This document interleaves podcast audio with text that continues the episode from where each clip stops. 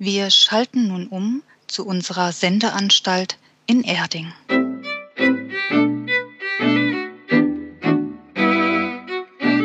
Guten Abend, meine Damen und Herren. In unserer Sendereihe Total verunsichert hören Sie nun Episode 29, die dem österreichischen Beatmusiker Charles Bukowski gewidmet ist. Das war das saufende Dichtergenie. Boris heißt der Bukowski. Wie? Entschuldigen Sie, meine Damen und Herren. Ich fange nochmal an. In unserer Reihe Total verunsichert hören Sie nun Episode 29, die dem saufenden Dichtergenie Boris Bukowski gewidmet ist. Boris Bukowski ist eine österreichische Austropop-Legende. In unserer Reihe Total verunsichert hören Sie nun Episode 29, die der Austropop-Legende Boris Bukowski gewidmet ist. Durch den Abend führen Sie die saufenden Dichtergenies Wolfgang Hofer und Alexander Meyer. Viel Vergnügen.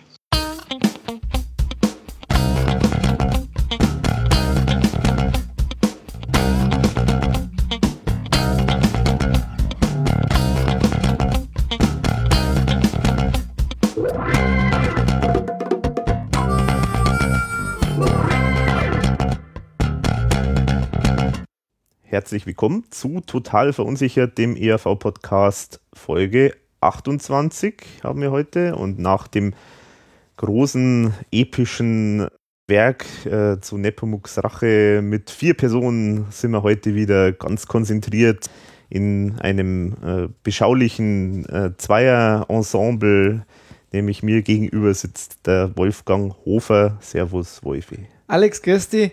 Wobei man sagen muss, das war eher dreieinhalb Personen Podcast letztes Mal, ja, weil. Ja, Verluste mussten beklagt werden. genau, große Verluste.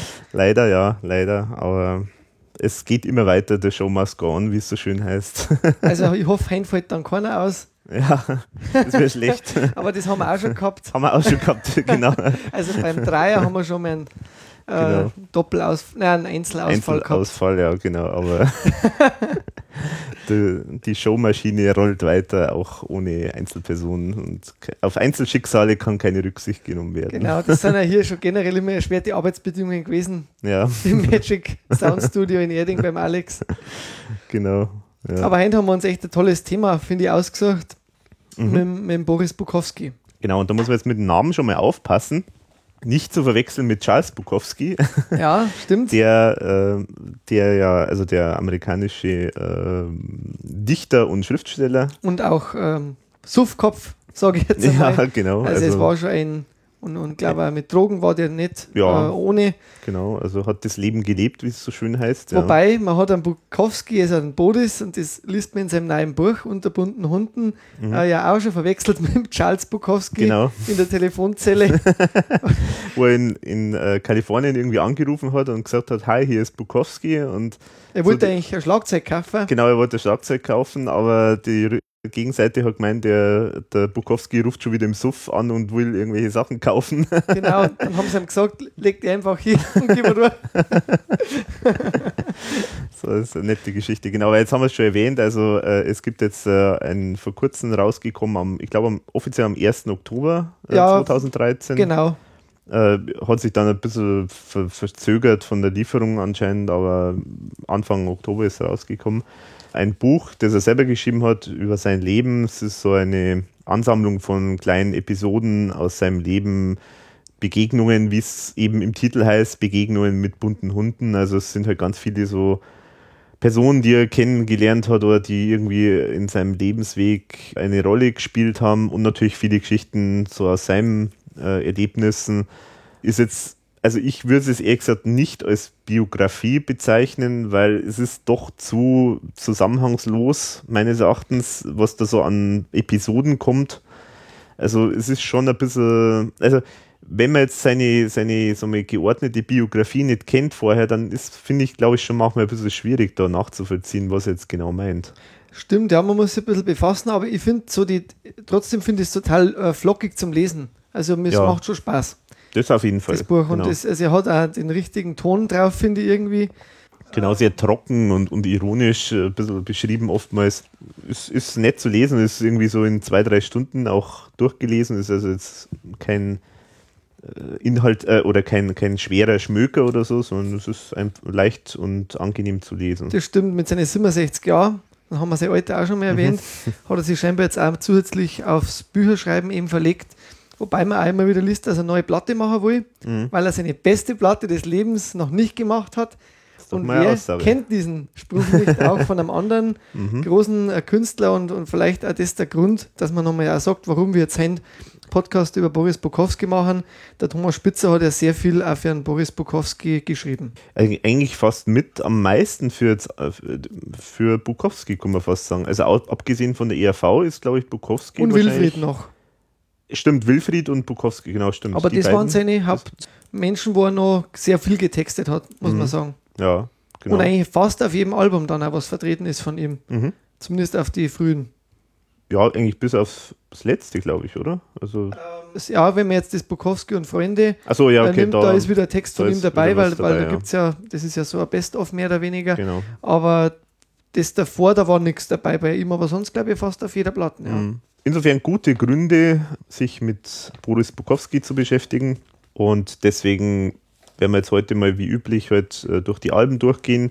Nicht im Detail, aber halt die Songs, die jetzt von Thomas Spitzer geschrieben sind und halt eventuell andere Songs, die jetzt uns interessieren oder die wir jetzt interessant oder spannend fanden genau. von den genau. Alben. Und es ist ja wieder mal ein Steirer, also mhm. diese Steiermark, ähm, auch wenn es politisch teilweise ein bisschen schräg ist, was man da bei den Wahlen in Österreich oh, jetzt ja. mitgekriegt hat. FPÖ äh, am, am meisten Stimmen äh, bei der letzten äh, Bundesratswahl. Ja. Also man muss eigentlich nicht glauben, mhm. aber, aber die Steirer haben geniale Musiker hervorgebracht. Er ist im Fürstenfeld geboren. In seinem Buch erfährt man ein bisschen was über seine Kindheit, über seinen Vater, der mhm. im Ersten Weltkrieg scheinbar auch schon war. Eigentlich ein, scheinbar ein sehr guter Geiger gewesen wäre. Mhm also ich finde so, das Buch es ist, ist schon chronologisch aufgebaut. Also es ja, ja, geht schon, schon chronologisch durch, aber es hat halt natürlich zwischendurch wieder Episoden, da muss man natürlich sein Leben auch ein bisschen kennen. Mhm. Von denen her kann man schon also empfehlen, denke ich mal. Also ja. ich finde es auch recht lustig immer geschrieben oder eben, wie du sagst, so trocken. Genau, und der Vater, der, so wie ich es verstanden habe, oder wie ich es in Erinnerung hatte, der hat ja so das klassische die klassische Vorstellung auch ein bisschen gehabt vom Sohn, dass der halt auch was Gescheites lernt, sozusagen, oder? Das ja, war, das war schon mein Gefühl, so, ja. Genau, das war auch die Geschichte. Und, und das hat er auch gemacht. Er hat es ja gemacht, genau. Also er war, er, ist ja sogar Doktor. Genau. Jur, genau. Rechtswissenschaften. Genau, also er hat Jura studiert und hat auch das im Buch gesagt, eben er wollte das deswegen studieren und abschließen, damit er sich sozusagen den Rücken frei macht, dass er eben dann sagen kann, Leute, okay, ich habe das jetzt gemacht und jetzt mache ich weiter mit der Musik. Also, genau. dass er einfach da wirklich so dieses Argument, so, äh, du brauchst was äh, Handfestes im Hintergrund, dass er das einfach entkräften kann für alle Zeiten. Und, aber er hat es eigentlich nie ausgeübt, äh, den das Beruf. Stimmt, ja. Also er hat eigentlich nie was draus gemacht, sozusagen. Er hat eigentlich immer dann sich mit der Musik beschäftigt. Und da gibt es eine ganz lustige Story da drin, finde ich auch von der Studentenzeit. Da, da war dann irgendwie einer, der eigentlich ziemlich schlau war, aber halt immer das gemacht haben, was die anderen gemacht haben der dann da wirklich über die ganzen zwölf Semester nichts gemacht hat. Also mhm. Also einmal hat er sich selber eingeschrieben und dann hat er sich sogar einschreiben lassen, hat aber wirklich alle angelogen daheim. Ja. Alle haben gemeint, der ist jetzt dann bald Doktor mhm. und fertig und letztlich ist er zur Bundeswehr gegangen, zum Bundesheer in Österreich. Ja, genau, genau. Und das Allerschönste war das, ich glaube, er hat einen Schein gemacht äh, und der war dann am Schluss eigentlich gar nicht mehr notwendig fürs, fürs Studium. Also genau so ist Genau so ist es. Sehr, sehr lustig. Und ja. äh, er hat ja dann, glaube ich, irgendwie geheiratet oder so sogar. Also, mm, mm. es ist ein totaler witziger Typ. Also, und so gestalten tauchen in den Buch ja immer wieder auf. Ja, Von genau. dem her, also mir hat das eigentlich schon amüsiert. Ja, gut war auch die Geschichte von Bukowski. Dann bei der Abschlussprüfung, der mündlichen Prüfung, da, da hat er gewusst, naja, er hat jetzt lange Haare und schaut aus wie so, so ein Hippie quasi. Da kommt er garantiert nicht durch die Prüfung durch. Und dann hat ihm seine damalige Freundin sozusagen die Haare so drapiert, also die langen Haare so zerapiert, dass sie ausschauen, als wie wenn er jetzt eine Kurzhaarfrisur hat. Und da gibt es auch ein schönes Foto. Ja, und er hat ähm, sich dann gekauft, gell? Die er dann Ja, ich weiß gar nicht, ob es eine Perücke war. Es war eine Perücke. War das eine Perücke? Okay. Ja. Er die unten, die hat er sich so drapiert, das passt und oben drüber ist der, ist der Perückenkämmer. Ah, okay. Ja. Also auf jeden Fall äh, gibt es ein lustiges Foto, wo er da so ganz seriös da mit Brille und äh, Sakko äh, dann kurz vor der Prüfung steht. Also das ist ganz lustig. Und dann sind wir eh schon ein bisschen bei der Musik auch dann, weil, weil das war ja dann sein Steckenpferd Mhm. äh, als Schlagzeuger, ja. Das Schlagzeug hat er von seiner Mutter geschenkt gekriegt, beziehungsweise von seinen Eltern. Da gibt es Mhm. auch eine schöne Episode im Buch drin, weil eigentlich hätten sie es nicht leisten können, Mhm. aber er hat es dann doch irgendwie gekriegt. Und, Genau. und dann war es eigentlich seine große Leidenschaft, also Schlagzeug. Er hat eigentlich angefangen mit ah, äh, 15 Jahren, kann man sagen, oder? So, glaube ich, äh, In steht dem das. Dreh, ja. Genau. Genau, das war die Hill Wagner Showband, was Genau. irgendwie so seine aller, allererste äh, Band war.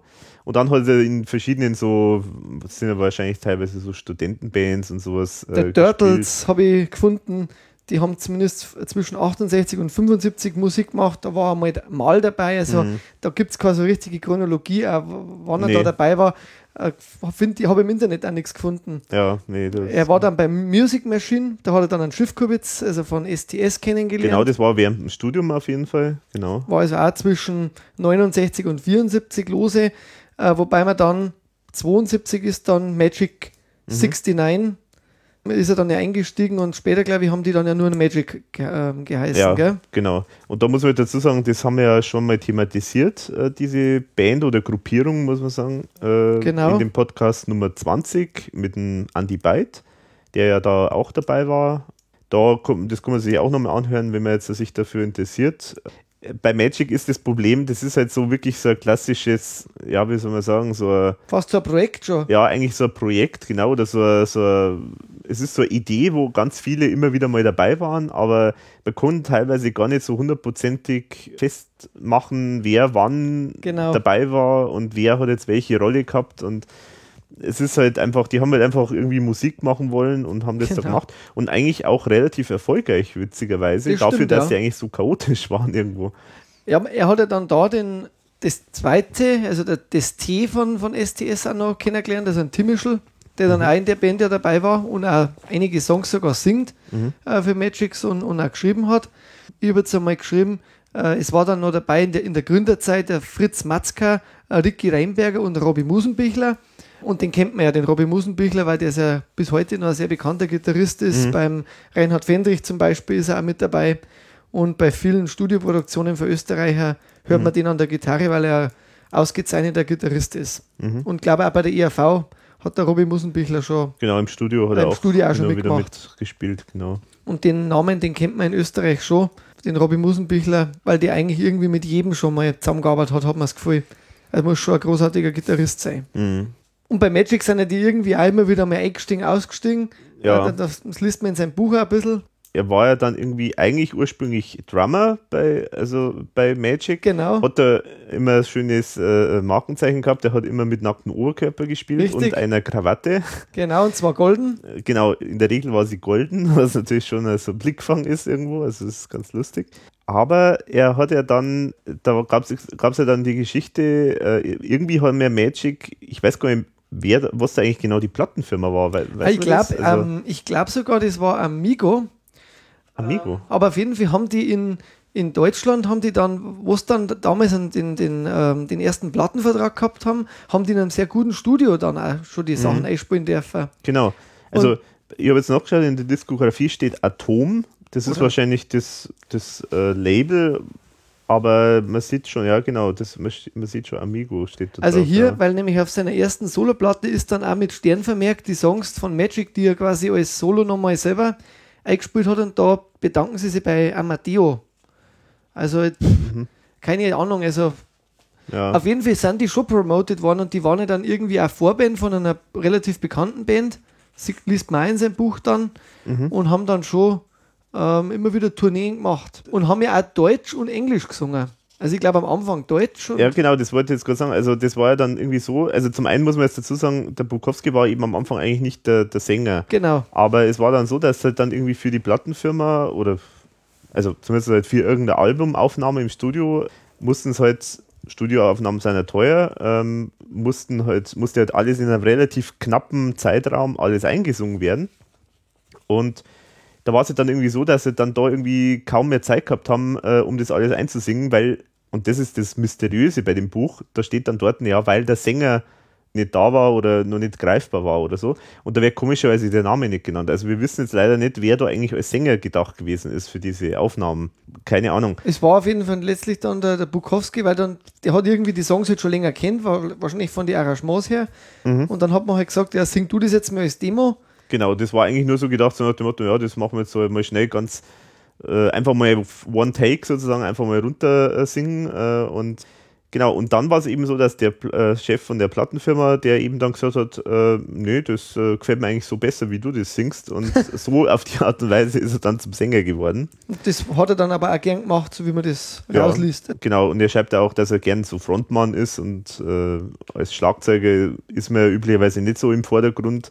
Aber als Frontmann ist oder Sänger ist man natürlich so der Mensch, der halt vorne auf der Bühne steht und auf den jeder schaut und das hat ihm halt schon gefallen. Also das war schon was, was er gerne gemacht hat. Das wollte ich jetzt noch sagen, weil du vorher sagst mit dem Englisch-Deutsch.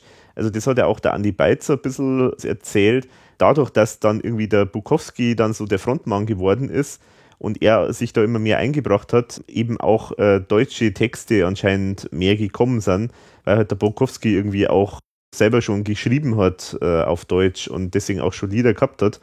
Und äh, so hat sich das anscheinend dann irgendwie entwickelt. Also es ist anscheinend auch mit der Person Bukowski irgendwie anscheinend miteinander verbunden, dass die bei Magic von Englisch auf Deutsch äh, ein bisschen umgeschwenkt sind. Ah ja, okay. Also so war die Schilderung vom Andy Byte. Was wir vielleicht noch kurz, weil wir vorher vom Vater von ihm geredet haben, seine Mutter lebt immer noch. Also die wird jetzt irgendwie scheinbar 100, mhm. weil das hat er in einem Interview in Österreich gesagt zur Promotion von seinem Buch wo er einen Song gespielt hat. Du hast das wahrscheinlich auch die angeschaut, Alex. Mhm. Ein amüsantes Interview habe ich gefunden, ja. äh, wie er sich da präsentiert. Und äh, er schaut ja durchaus für 67, also er hat schon irgendwie so eine Vitalität. Ja. Also er schaut jetzt teilweise besser aus wie auf Fotos, die ich so von früher kenne, finde ich. Mhm. Ja, das stimmt. Ja. Also so ein kleiner Jungbrunnen scheinbar. Und auch schon, also wenn man seine Texte, wenn man dann auf die Musik kommt, ein Mensch, der wo sehr intensiv lieben kann, scheinbar. Ja, genau. So kommt er mir auf jeden Fall vor, sehr Liebesmensch, sage ich mal eher. Mhm.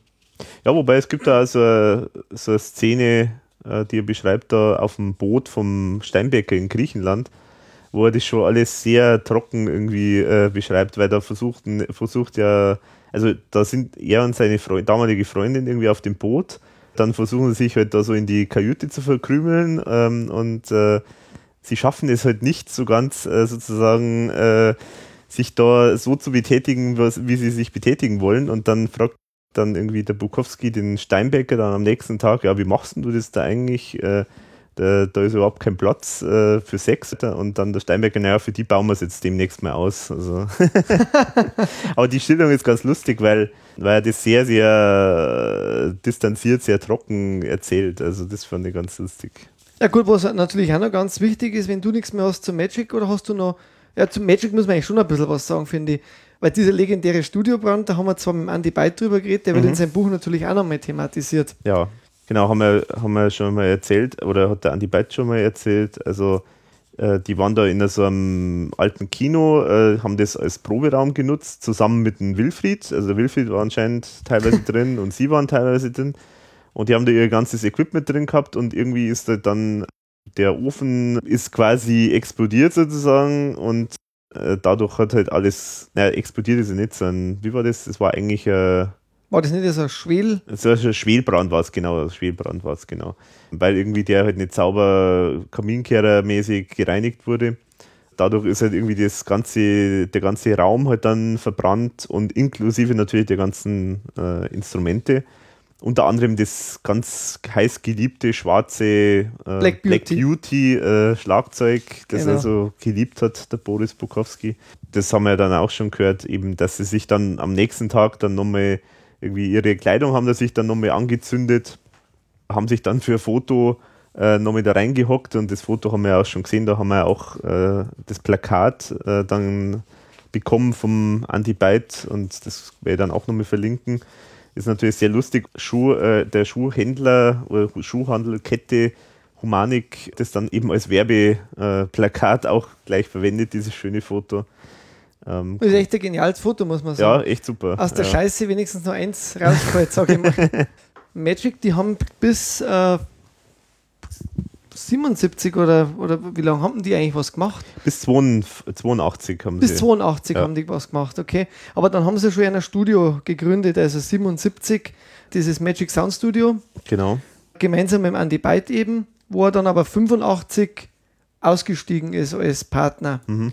Hat er dann der Andy Byte allein betrieben und genau. jetzt hat er ja sein neues Studio. Megabyte Kitchen. Genau. genau. Und Boris Bukowski hat, glaube ich, dann keine Studios mehr gehabt. Also mhm. der hat dann halt aber schon weiterhin beim Andy Byte viel auch immer wieder produzieren lassen. Genau. Also die haben schon immer wieder, auch bis heute immer noch, machen die gemeinsame Dinge. Genau, das hat er uns ja auch im Podcast ein bisschen so erzählt, dass er da mit ihm immer wieder mal aber äh, ein bisschen immer darunter leidet, dass der Boris Bukowski immer nicht so richtig in die Gänge kommt und mal wieder was Neues macht. Äh, genau. Das hat uns ja auch ganz schön erzählt. Was man vielleicht bei Magic noch erwähnen sollte, das ist also so die erste Single war Cadillac, hieß die, 74. Was halt interessant ist, ist, dass, äh, also zum einen haben wir, glaube ich, noch nicht gesagt, oder? Dass drei, drei Alben rausgekommen sind. Habe ich schon erwähnt gehabt, aber okay. macht nichts. Und jede Menge Singles. Und äh, das Interessante ist das, dass halt bei Magic schon einige Songs dabei, äh, rausgekommen sind über den Namen, äh, über die Band Magic, die dann später von Bukowski quasi sozusagen fast seinen Ruhm groß ausgemacht haben. Also zum Beispiel das Lied Kokain genau. war bei Magic schon und ist sogar Single gewesen von Magic. Auch Ich bin müde. Ich bin müde war Fandango. genauso. Lauter große Bukowski-Hits später dann. Genau, es ist eigentlich witzig, dass die da schon mal alle komplett rausgekommen sind und dann, also es zeigt auch irgendwie, dass offenbar das Magic, ich weiß nicht, das war wahrscheinlich schon auch so ein eher regionaleres Phänomen, vermute ich mal weil sonst, wenn das die Leute ja gekannt haben, warum nehmen sie es dann nochmal äh, so gern wahr, wenn es von Bukowski kommt. Also es muss schon irgendwie nochmal, also muss schon als neu äh, irgendwie äh, wahrgenommen worden sein, würde ich jetzt mal sagen. Und eins wollte ich noch hin äh, sagen, nur einfach weil es mir aufgefallen ist, ich kenne die Single jetzt zwar nicht, aber ich fand es interessant, es gibt, gab eine Single bei Magic, die hieß Tanz, Tanz, Tanz aus dem Jahr 1978. Ja, das stimmt. Fand ich interessant. Also würde es wahrscheinlich nichts zu tun haben mit der IRV-Single. Nee, gar nichts. Aber fand ich ganz interessant. Ja, aber soweit zu Magic oder? Ich denke auch, dass ja. man das dann schon abschließen kann, das Kapitel. Dann ging es ja sozusagen ab 1985 eigentlich dann los mit seiner Solo-Karriere. Genau.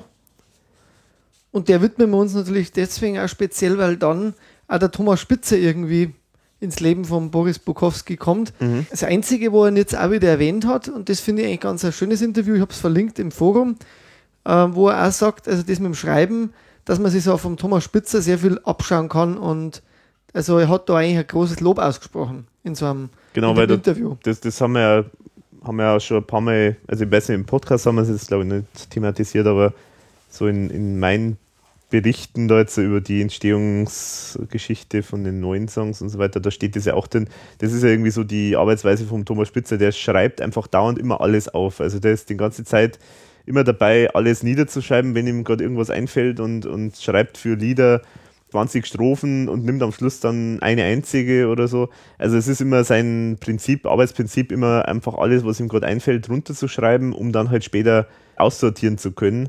Und auf das bezieht sich halt auch der Bukowski, äh, weil er eben sagt, der, das ist eigentlich eine gute Strategie, weil dann hat man einfach was und dann kann man was wegschmeißen, dann kann man darauf aufbauen, das wieder umbauen.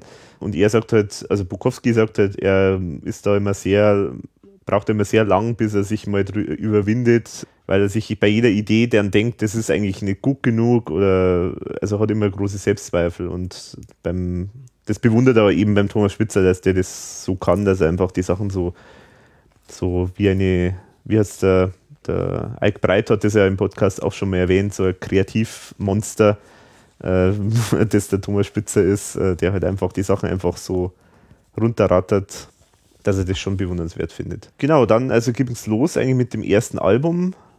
Das hieß dann einfach Boris Bukowski. Wie es eigentlich oft so ist, dass die ersten Alben dann einmal den, den Namen haben. Genau. Und da finde ich äh, die Rückseite vom Cover recht schön. Ja. Das Weil das erinnert mir ein bisschen an das ähm, Cover von The Stones, Sticky Fingers. Stimmt, ja. ja Und genau. ich denke, es ist eine kleine Reminiszenz auch an dieses Cover, meines Gefühls zumindest. Ja, ich weiß nicht, von wann ist das Album? Von The Stones, ja. das ist von, äh, von ich glaube, von 77 oder so. Ah. Ende der 70er. Könnte sein, dass das vielleicht die Idee ist, aber das ist jetzt nur meine Interpretation. Mhm. Mhm. Also es sind auf jeden Fall auf dem Album sehr viele Songs jetzt allein von Boris Bukowski, aber eben auch von Thomas Spitzer Genau, geschrieben. Eine Nummer, gell? Dann von auch von äh, Steinbecker und Schiffkowitz ist äh, ein Lied dabei. Also das sieht man schon häufiger bei seinen Alben, dass da immer auch andere kreative Leute dabei irgendwie beteiligt sind, also gerade auch bekannte Namen. Genau. STS ist da auch bei einigen Songs im Chor mit dabei, äh, speziell bei dem Album. Vielleicht speziell zum Album, so vom Klang her finde ich das sehr hell produziert, sehr ähm, klangvoll, sage ich jetzt einmal. Und es ist, hat ihm ja eine Nominierung eingebracht, damals für den Pop Amadeus Award. Was vielleicht auch noch erwähnt wird, ist also die, wir haben ja gesagt, er hat das, äh, das Magic Sound Studio gehabt und er hat das auch wirklich dann selber produziert, was er schon machen wollte. Also das war, also schreibt er irgendwie auf seiner Homepage, dass er eben selber das verwirklichen wollte, was er sich vorstellt und das halt auch schon durchaus selbst produzieren war durchaus Absicht sozusagen. Ich finde es jetzt vom Klang her, weil du sagst, ähm, man merkt halt dem Album total an, aus welcher Zeit das ist. Also das finde ich ein bisschen problematisch, weil es ist halt in diesem, sagen wir, 80er Jahre Sound gemacht. Definitiv, also ja. es ist so das klassische Keyboard aus die 80er ist drin. Ja. Und was mich noch mehr nervt, äh, das ist dieses 80er Jahre Saxophon. Äh, das, aber das muss man dazu sagen, das kommt fast in jedem von seinen Liedern vor. Also das, hat, das zieht sich eigentlich fast bis, ja, das 99er Album vielleicht nicht, aber die anderen, da ist überall dieses äh, Saxophon, das dann so zwischen, so kurz vor Ende dann immer nur so ein bisschen, bisschen äh, trötet. Und ich muss sagen, ich, und ich liebe halt Saxophon. Also, Ja, ich mag schon auch Saxophon, aber halt dieses, äh, diese Art von, von Saxophon die, äh, aus die 80er und speziell muss man halt auch sagen, es klingt schon auch, es klingt schon auch schlagermäßig, Teil, Teil zum Teil. Also ich finde, es gibt verschiedene Nummern. Ich habe, weiß nicht, hast du da ein paar rausgepickt, zum, wo man drüber reden kann? Mhm. Also was man vielleicht noch dazu sagen kann, zu diesem Album hat er dann 86 seine erste Solotour ge- äh, gemacht. Das steht auf seiner Homepage auch. Mhm. Also er hat das dann schon live präsentiert, das Ganze, was er da Mhm. eingespielt hat. das Lied, und da, da lehne ich mich jetzt ein bisschen aus dem Fenster und ich sage, ich behaupte jetzt einfach mal, das sein bestes Lied ist auf dem Album, also überhaupt. Ähm, und zwar, das finde ich, das ist eigentlich das Euer Fritze mit der Spritze. Das ist super, ja. Das kennt man auch vielleicht ein bisschen noch, also das ist eher auch von seinen bekannteren äh, Liedern. Das ist sehr, sehr unheimlich irgendwo, weil es, es beschreibt ja im Prinzip so eine Szenerie von einem Mann, der irgendwie in der, offenbar in der Psychiatrie ist Genau. Er beschreibt immer, ja, äh, äh, diese Jacke ist mir zu eng und äh, äh, ja, mir geht's nicht so gut, aber jetzt kommt der Fritze mit der Spritze und dann geht's mir wieder Und besser. das ist auch der einzige, den er an sich ranlässt noch. genau, genau. Also es ist sehr, sehr intensiv, das Lied, und äh, ich finde es sehr, sehr originell auch. Auch wie das, äh, wie das geschrieben ist. Also sie, ah, wie schön, sie haben mir was Schönes mitgebracht und Ich finde da sein Vortrag auch generell einfach super, Mhm. wie er das singt. Das passt. Das ist ja eine alte Magic-Nummer. Auch den Song äh, hat Auch- er schon, auch das, ja. Mhm. Ah, okay. auch, den, auch der Song, äh, den hat er schon mit Magic Mhm. gespielt. Also sowas wie jetzt zum Beispiel der, diese Strophe, diese Jacke mag ich nicht, nein, die ist mir viel zu eng. In der Farbe viel zu schlicht und sie sitzt auch viel zu streng. Bitte, bitte keine Tritte, sonst erreicht ihr bei mir nix und nehmt mich nicht in die Mitte und versucht auch keine Tricks. Also das ist schon, das ist echt gut gemacht, muss ich echt sagen. Einfach, äh, äh, das, das Spannende an dem Lied ist das, dass man halt am Anfang ja auch nicht weiß, um was geht's da jetzt eigentlich. Und es wird dadurch immer unheimlicher und bis dann am Schluss eigentlich dann erstmal wirklich mal gesagt wird, um was es eigentlich geht. Also wo es dann heißt, euer hässlich weißen Kittel finde ich überhaupt nicht schön. Euer Fritze mit der Spritze ist der einzige, den ich mag, denn er sticht mich nur ein bisschen und ich schlafe den ganzen Tag. Also äh, erst am Schluss wird es dann eigentlich so, so richtig erst klar, äh, um was es für Person geht oder um welches Szenario es geht. Also das finde ich ziemlich clever äh, gemacht und äh, schön getextet. Also es ist mein Lieblingslied eigentlich Von der. Platte. Generell von, Von- Boris generell, Bukowski. okay. Ja. Äh, Ich habe ein anderes, aber da, das kommt dann auf einer späteren Platte, das sage ich dann natürlich noch. Äh, was mir eigentlich schon ganz gut gefällt, ist die erste Nummer, das nur du. Das ist, finde ich, so ein ganz klassischer, wie du vorher schon gesagt hast, nicht 80er Jahre Rock, Pop-Song. Hat eigentlich genau alles drin, was man der, aus der Zeit so kennt und was man braucht, damit es auch ein Hit ist. Ich könnte mir auch vorstellen, dass der dann damals bestimmt auch gut angekommen ist. Äh, das nur du hat einfach, hat einfach genau alles, was so ein, sag jetzt einmal, Rockschlager braucht. Weil so richtig Schlager ist er jetzt nicht für mich, der Bukowski. Er ist irgendwie so dazwischen manchmal. Mhm. Er, er, er mhm. hat schon immer viele so Rockanklänge, aber durch die Texte natürlich, weil es sehr viel oft um Liebe geht, kommt er dann wieder ein Schlager näher. Also das ist so, mhm. ich glaube, das ist ganz schwierig gewesen, weil er sieht, ich glaube nicht, dass er sich als Schlagersänger sieht. Ja, glaube ich ähm, auch nicht, ja. Mhm. Weil er hat dazu wieder eigentlich meistens zu äh, Wife-Texte. Also die Texte sind ja nicht immer so klassische, einfache Schlagertexte. Gibt auch welche dabei. Ja, da bin ich mir gar nicht so sicher. Also ich finde gerade eben, dass die Texte oftmals echt ein bisschen zu einfach sind, meines Erachtens. Ja? Also ja, ich weiß nicht. Also es sind ganz oft so, so klassische Klischees drin, die man halt auch kennt von so Schlagerliedern. Also, äh, also so sprachlich ist da nicht immer so wahnsinnig viel Überraschendes drin, finde ich. Also es gibt Ausnahmen, aber so generell ist das schon alles so, finde ich schon eher ein bisschen so Standardtext. Okay. Äh, okay. Aber gut, so sieht, man, sieht das halt jeder ein bisschen, jeder anders, anders ja. Also was mir nur als Song sehr gut gefällt, ist das alte Liebe. Und ähm, das hat mich auch ein bisschen erinnert, so vom Stil äh, an Falco, an das Genie. Oh ja. Mhm. Und äh, was man, also das ist, finde ich, so ein getragen, so ein getragener Song. Er ist sehr ruhig gehalten, halt sehr mhm. melancholisch und hat auch nochmal wieder diese Gitarrensole und die findet man ja im Schlager jetzt weniger und die hat man bei Bukowski doch der sehr oft. Ja. Also genau, das habe ich mir nämlich da auch aufgeschrieben bei dem Lied, dieses Gitarrenriff, das überhaupt das, das Lied trägt, sagen wir, das also, so ein Standbein ist von dem Lied. Das, das äh, finde ich total gut. Also das ist, das ist wirklich, äh, und da merkt man dann mal, das ist nicht Schlager, sondern das ist einfach, das ist wirklich einfach ein schönes, Rock-Pop-Lied. Genau, ja, schön produziert. Genau. Und also das, also gefällt das auch ganz gut. Gefällt mir auch gut, ja. Also da habe ich mir sogar äh, einen Text rausgeschrieben, weil ich das eigentlich echt gut fand. So abgestorben, tot und leer, ausgeronnen, alles vorbei. Was du zu fest gehalten hast, das gleitet aus der Hand. Was gestern noch in Flammen stand, ist heute ausgebrannt. Es wird nichts mehr so, wie es früher war. Aus alt wird nicht mehr neu. Was einmal große Liebe war, vergessen und vorbei. Finde ich gut, weil das ist halt so dieses Thema, was du zu fest gehalten hast, das gleitet aus der Hand. Äh, also das ist auch so dieses Thema, so immer dieses, äh, ähm, wie stark ist, äh, ähm, ist man eine Klette in Anführungszeichen, also wie stark ist, ist man aufeinander, ist es dann, macht man vielleicht doch zu viel dann oder ist es zu wenig? Mhm. Das ist halt immer so dieses Austarieren in so Beziehungen, äh, äh wie äh, welchen Modus findet man, dass, dass da jeder damit klar, klarkommt halt auch diese Extreme, so äh, zuerst war es irgendwie so ganz fest und dann plötzlich ist es total auseinander. Das ist eigentlich schön, schön beschrieben, finde ich. Ausgeronnen, alles. und dann halt, darf man nicht vergessen, den, den Song, den der Thomas äh, getextet hat, äh, Feuer. Da geht es ja um die Liebe zu einer 15-jährigen Frau mhm. oder Mädchen oder mhm. Jugendlichen.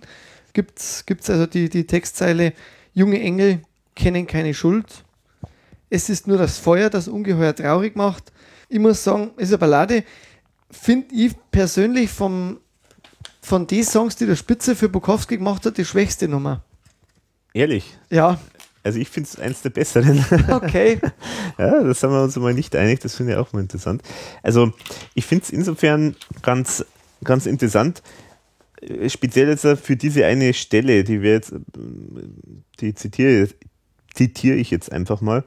Doch ich will nicht, dass dein Traum zerbricht. Wie du mich siehst, so bin ich nicht. Junger Engel, dein Gefühl ist zu schade für ein Spiel. Das finde ich zum Beispiel echt eine ganz nette oder eine ganz gute äh, Beobachtung, weil das ist halt auch oft mal so, vielleicht auch jetzt sagen wir, beim Altersunterschied mhm. auch so, so eine Geschichte, weil da sozusagen so vielleicht auch dieses Schwärmen extremer ist, wenn jetzt da ein Mädel 15 Jahre alt ist und man ist jetzt äh, einige Jahre älter, dann projizieren vielleicht diese Mädels auch viel mehr noch rein, weil eben, weil man sich denkt, naja, der ist ja schon richtig erwachsen, der hat schon, schon einiges erreicht oder der hat schon viel geschafft, was ich jetzt, was alles noch vor mir steht.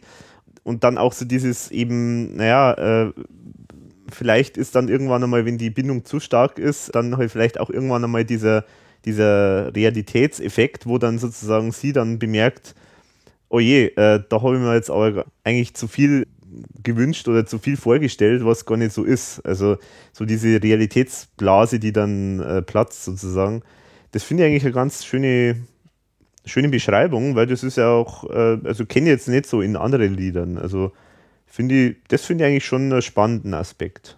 Es ist nur das Feuer in mir wacht, doch es ist das Feuer, das ungeheuer traurig macht. Das hat ja dann nur zwei Jahre gedauert, dann ist die nächste Platten rausgekommen. Intensiv. Irgendwie aufgenommen in sechs verschiedenen Studios. Genau. Also das Genau. ist auch schon ziemlich. Und produziert, Heftig. auch interessant, von Peter Müller. Mhm. Und da haben Genau. wir ja wieder eine Überschneidung da mit der ERV. Ja. Weil gerade in der Zeit hat er mit der ERV ja auch sehr erfolgreiche Alben produziert, der Peter Müller. Ja, und äh, überhaupt generell ist da natürlich große Überschneidung mit ERV, weil da der Thomas Spitzer eigentlich am meisten Anteile jetzt gehabt hat, insgesamt von den verschiedenen Alben. Also es sind jede Menge Songs, äh, die von ihm, ihm geschrieben sind. Kommen wir vielleicht einmal kurz noch zum, zum Cover kommen, weil das Cover, finde ich, ist ein bisschen ungewöhnlich, Ja, da hast recht. weil das soll irgendwie so ein, der Blick aus dem Wasser, also man sieht quasi einen Boris Bukowski in so klassischen 80er Jahre Klamotten äh, mit Schulterpolstern und heller weißer Hose am Rand von, ja, offenbar irgendwie Swimmingpool oder vielleicht auch äh, irgendein Ufer von einem See stehen. Und die Kamera macht das Foto aus dem Blickwinkel aus dem Wasser, offenbar. Also man sieht zumindest Wassertropfen und es ist alles sehr unscharf und äh, halt eben genau so, wie es halt vielleicht ist, wenn man jetzt aus dem Wasser irgendwo rausschaut. Ist vielleicht eine ganz nette Idee, aber es, dadurch ist halt auch tatsächlich, ja, es ist halt unscharf und es ist halt äh, nicht so wahnsinnig äh, ja, scharf und äh, das finde ich macht irgendwie das Foto ein bisschen, ja, Also es wirkt halt irgendwie ein bisschen schwammig, das Ganze. ja und eigentlich ja. ist nicht unbedingt der Cover, da wo man dann so drauf hingreift, sage ich Mhm. mal. Ist eine gute Idee, mit Sicherheit. Ja, aber Von der Idee her, aber irgendwie äh, ist das nicht so gelungen. ja, Ich finde die jetzt auch. Sein erstes Cover, da war er halt einfach vorne drauf. Da hat man, das ist ja oft so bei ersten Platten einmal, aber das finde ich jetzt auch nicht so, ja, ich finde es einfach auch nicht so gelungen. ist ganz interessant, dass, also zumindest bei meinem Exemplar ist kein, kein Booklet dabei. Ich weiß jetzt nicht, ob das vielleicht nur bei meinem so ist oder ist auch irgendwie schade, weil sonst bei den anderen ist schon meistens immer mit Text irgendwas dabei, aber da sind überhaupt keine Texte dabei. Nur die Platte. Mhm, zur Platte selber kann man vielleicht sagen, die war Platz 12 in Österreich, also schon eine gute Platzierung. Der Erich Buchebner hat am Bass äh, mitgewirkt, der ist ja auch relativ bekannter Österreicher. Und an den Keyboards war Thomas Rabitsch, auch ein alter ERV-Bekannter. Mhm. Auch wenn nur der ersten Stunde, aber immerhin. Und der Ronny Herbolzheimer hat einen Text geschrieben, soweit ich mich erinnern kann, und zwar Tanz den Tango. Genau, und den gibt es ja einmal wieder mal, den Ronny Herbolzheimer, der ist ja einmal wieder zu finden als Texter und er ist ja so ein bisschen ein Künstler, Mhm. auch, Maler. Und natürlich ist das Album insofern jetzt äh, sehr wichtig jetzt für seine Karriere gewesen. Du hast es schon gesagt, Platz 12 war es in den Charts und vor allen Dingen äh, war da jetzt das noch nicht so üblich in der Zeit, dass man deutschsprachige Texte gehabt hat. Also er betont es auch gerne, dass eben das schon eher als besonders empfindet, dass das Album dann doch so gut gelaufen ist. Und es ist deswegen so wichtig, das Album, weil da halt eigentlich sein, sagen wir, bekanntestes Lied und wahrscheinlich auch erfolgreichstes Lied drauf ist, nämlich das Kokain, von dem wir vorher gesagt, schon gesagt haben, dass das bei Magic ja auch schon ein Single war. Genau so ist es. Fallender Stein ist auch eins der, die dann vielleicht ein bisschen mehr noch bekannt sind. So ist es. Aber bei Kokain muss man vielleicht schon mal drauf eingehen, eben weil es so, so bekannt ist. Also ich finde es insofern, also ich komme damit eigentlich nicht so wirklich anfreunden, weil ich finde es wirklich einfach von der Produktion her wirklich sehr schlagerartig. Also das war eigentlich das einzige Lied, das ich, bevor ich mich da jetzt überhaupt mit ihm beschäftigt habe, äh, überhaupt mal gekannt habe. Und ich habe eigentlich wegen diesem Lied den Boris Bukowski eigentlich so eher in die Schlagerecke gestellt. Echt? Ja, Und da bin ich jetzt wiederum komplett anderer Meinung, weil ich finde den Song eigentlich sehr intensiv, eben wie das Album klingt und auch Gitarren- und Schlagzeuglastig. Also ich finde das eigentlich überhaupt nicht Schlager. Ja, aber es ist halt so, so verwaschen produziert, wie es halt üblicherweise auch so bei so Schlager-Songs ist. Findest du? Ja, Also ist mir nicht so aufgefallen, aber gut, das ist vielleicht, also ich finde da generell, weil er, er singt das auch so kratzig, so kraftvoll irgendwie, dass das passt. Mhm. Also ich finde, das ist irgendwie passt. Mhm. Der Song da, da passt alles zusammen. Mhm. Ich mag das schon. Vor allem, er sagt ja, es geht ja nicht um das Kokain, also er vergleicht das ja eigentlich, geht es ja um die Liebe ihm. Ja, ja, genau. Wobei man muss halt schon sagen, das ist ja typisch äh, Popstars. Weil, also ich, wenn ein Lied über äh, so, oder ich, wenn so Sätze mache in einem Lied wie du bist wie Kokain, baust mich auf und machst mich hin. Also, das ist ja sozusagen, das soll ich eben sagen, naja, also es ist sozusagen, du bist wie Aufputschmittel, du bist wie äh, eine Droge äh, und äh, durch dich geht es mir besser, aber du machst mich auf die Art und Weise durch diese Extreme halt auch kaputt, also so wie es halt bei an einer Droge wie Kokain ist, äh, der Fall ist. Wenn ich jetzt so eine Aussage treffen würde, ich würde da jetzt eher auf Schokolade kommen als auf Kokain. Also das ist vielleicht auch typisch Popstar. Genau, dass man da was Härteres nimmt, gell? ja, ja, ne, ja, und vor Dingen, dass man sowas wie Kokain nimmt. Äh, also da kennen sich die vielleicht dann ein bisschen besser aus als, Das mag sein. als wir, ja. Und da gibt es auch eine nette Story im Buch drin, gell? wo ja Konstantin Wecker äh, mehr oder weniger sagt, dass ihm der den äh, Text dann ein bisschen geklaut hat im Nachhinein, weil der Wecker hat ja auch zu dem äh, selben Thema einen, einen Song gemacht, aber viele Jahre später. Und das können wir gar nicht mehr erinnern. Mhm, da ja? gibt es auch eine Episode drin, ja. Ah, okay. Ich habe mir dann auch schon mal gedacht, naja, äh, wie wird dann eigentlich ein Trennungssong aussehen? Äh, das ist dann, du bist wie Haschisch, so süß und machst mich hungrig und träge. Kleiner Scherz am Rande.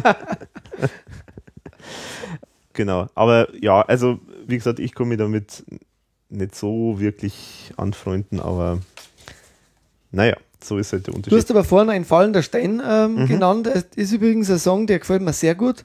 Und der ist meines Erachtens auf dem Bukowski und Freunde Album so richtig intensiv und super arrangiert. Weil da hat man eigentlich den Wert sehr viel auf seine Stimme gelegt. Mhm. Der gefällt mir auf, eben auf diesem ja, Bukowski und Freunde am besten. Ja, Und der hat auch einen guten Text. Ja, das stimmt, genau. Und es ist auch wirklich, wie du sagst, äh, ziemlich, ziemlich gut gesungen, also sehr, sehr eigene, sehr besondere Art zu singen, die er da immer drauf hat. Er hat ja sowieso immer so ein sehr, äh, eher so ein Zwischending zwischen Sprechgesang und Gesang. Also es ist immer so, so ein Halbding. Also er, er, er stellt sich, also er, er macht es schon immer sehr, stellt sich da auf die Bühne und erzählt die Geschichte und äh, die ist dann teilweise gesungen, teilweise gesprochen. Also er spielt da, er macht da schon das Schauspielerische auch immer zum größeren Teil von seinen Liedern.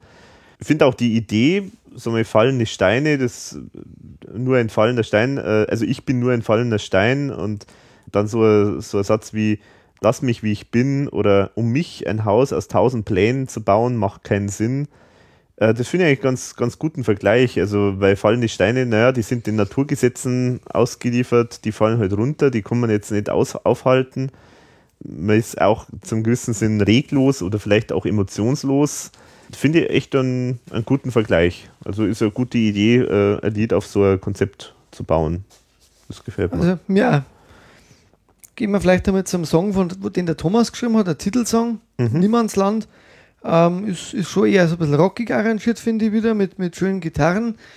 Generell, ich muss ganz ehrlich sagen, ich habe nicht ganz verstanden bis heute, was damit gemeint ist. Ist ein bisschen komisch, ja, das stimmt. Ich habe ich hab mir eine Textzeile rausgeschrieben, die gefällt mir wirklich gut. Äh, Wo sie heute einen Morgen bauen, wie ein Schloss auf weichem Sand, das ist Niemandsland. Gefällt mir vom Text her, aber wie gesagt, ich habe irgendwie den Inhalt, ich habe nicht verstanden irgendwie. Mhm. Ja, es ist irgendwie schon ein bisschen. Ja, ich, ich, ich verstehe es insofern jetzt auch nicht, das Lied, weil ich nehme jetzt mal zum Beispiel, ich glaube, das ist, kommt aus einem Refrain, ähm, äh, äh, Stelle, nimm die alten Träume, sie sind noch nicht verbrannt, komm, gib mir deine Hand aus dem Niemandsland. Da verstehe ich irgendwie den Zusammenhang einfach in dem, in dem Satz nicht. Mhm. Also, ja, weiß ich nicht. Vielleicht ist das durch irgendeine Kürzung oder Veränderung irgendwie dann so etwas weniger nachvollziehbar geworden. Keine Ahnung. Aber kann jetzt nicht so viel anfangen. Nee, ich finde auch den Text oder ich finde jetzt dieses, äh, so, mal, so auch das, der, die, das Konzept Niemandsland finde ich jetzt auch eher so ein bisschen abgedroschen. Also, man Niemandsland, äh, ein Lied, das Niemandsland heißt, das ist, würde jetzt mich nicht sofort ansprechen, weil da würde ich sagen, naja, das ist jetzt eher so, so was Abgedroschenes, so irgendwelche pauschalen, plakativen Dinge. Also, ja, Also ist jetzt kein Riesenknaller. Also was mir dann deutlich besser gefallen hat, war das Ich liebe dich, solange ich kann. Mhm. Äh, da finde ich den Sound gut, da finde ich den Refrain gut und gibt ein paar wirklich tolle äh, Textzeilen, die der Thomas da wieder kreiert hat, meines Erachtens. Komm und lass mich in dir sterben, denn du hast mich neu geboren.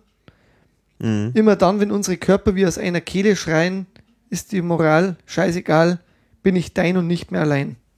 Mhm. Oder bin ich nicht, bin nicht einsam und allein, ja, genau. Mhm. Genau, das, die Stelle haben wir auch aufgeschrieben. Oder da kommt es vorher noch, die Stelle, die Vernunft hat längst verloren, komm und lass mich in dir sterben, denn du hast mich neu geboren. Ja, genau, das war das. Also das war äh, nur, nur, dieses, die Vernunft genau. hat längst verloren, das äh, finde ich auch noch ganz schön vor dem, was du eh schon mhm, zitiert hast. Genau. Genau, oder immer dann, wenn unsere Körper wie aus einer Kehle schreien, ist die Moral scheißegal, bin nicht, ja, und dann so weiter. Genau, genau das haben wir uns eigentlich scheinbar beim beide das gleiche rausgeschrieben. Genau, genau. Also ich finde es halt sehr, ja, sehr intensiv, ziemlich dunkel, ähm, Schon, ja. Auch durchaus so äh, empathisch, also es zeigt ja äh, ein blindes Verstehen offenbar von demjenigen, der da singt. Also es ist schon sehr, sehr innige Verbindung offenbar äh, mit der Person. Ja. Hat was. Das Lied ist gut, ja. Also den finde ich gut. Wir haben 87, da sind wir ja eigentlich wieder bei Liebe, Tod und Teufel, von dem her finde ich, passt es ganz gut, äh, dass wir es jetzt haben. Da hat der Thomas ja auch seine Krise gehabt, so ein bisschen mit seiner Frau. Mhm. Und auch damals vielleicht seine neue Freundin. Also ich denke mal, Mhm. Wenn da seine Texte dann entstehen, die schreibt er ja dann ursprünglich einmal wahrscheinlich auch für sich einmal mhm. und gibt es halt dann vielleicht einmal einem Freund ab und dann können wir vielleicht später nachfragen, wie sowas dann entsteht oder wie der Bukowski zu äh, Texten dann kommt vom Thomas Spitzer. Mhm. Finde ich, find ich auf jeden Fall passend in die Lebensphase vom Spitzer auf alle Fälle. Mhm. Und da scheinen sie sich ja nicht so ganz unähnlich zu sein, was den Liebescharakter angeht in ihrem Leben. Dann gibt es aber noch eine Riesennummer vom, vom Boris Bukowski auf der Platte, die der Thomas geschrieben hat. Und die kennt man schon auch, finde ich. Krieg dich nicht hinunter. Ja, der, das, find, das hat mir auch gut gefallen. Also, das ist ja ein Lied so um die große Liebe, äh, die in der Trennung irgendwie geendet ist. Immer noch, sozusagen, man hängt immer noch an ihr und äh, es, äh, man, man, will noch nicht aufgeben, sozusagen. Vielleicht wird es ja doch noch was. Ist ein schönes schönes Thema, schöne Texte. Ich habe so Stellen wie hab dich noch zu tief drin, um dich herauszukriegen oder du hast was angezündet, was nicht mehr erlischt. Komm doch zurück zu mir. Also ein Trennungslied letztendlich äh, und mit schönen Worten gesprochen, gesungen. Finde ich auch ein gut gelungenes Lied. Da gibt es zum Beispiel auch noch eine tolle Zeile. Du bist meine Liebe, habe ein Gefühl für dich, das man nur einmal fühlt und eine Liebe, die man nicht nur einfach runterspült.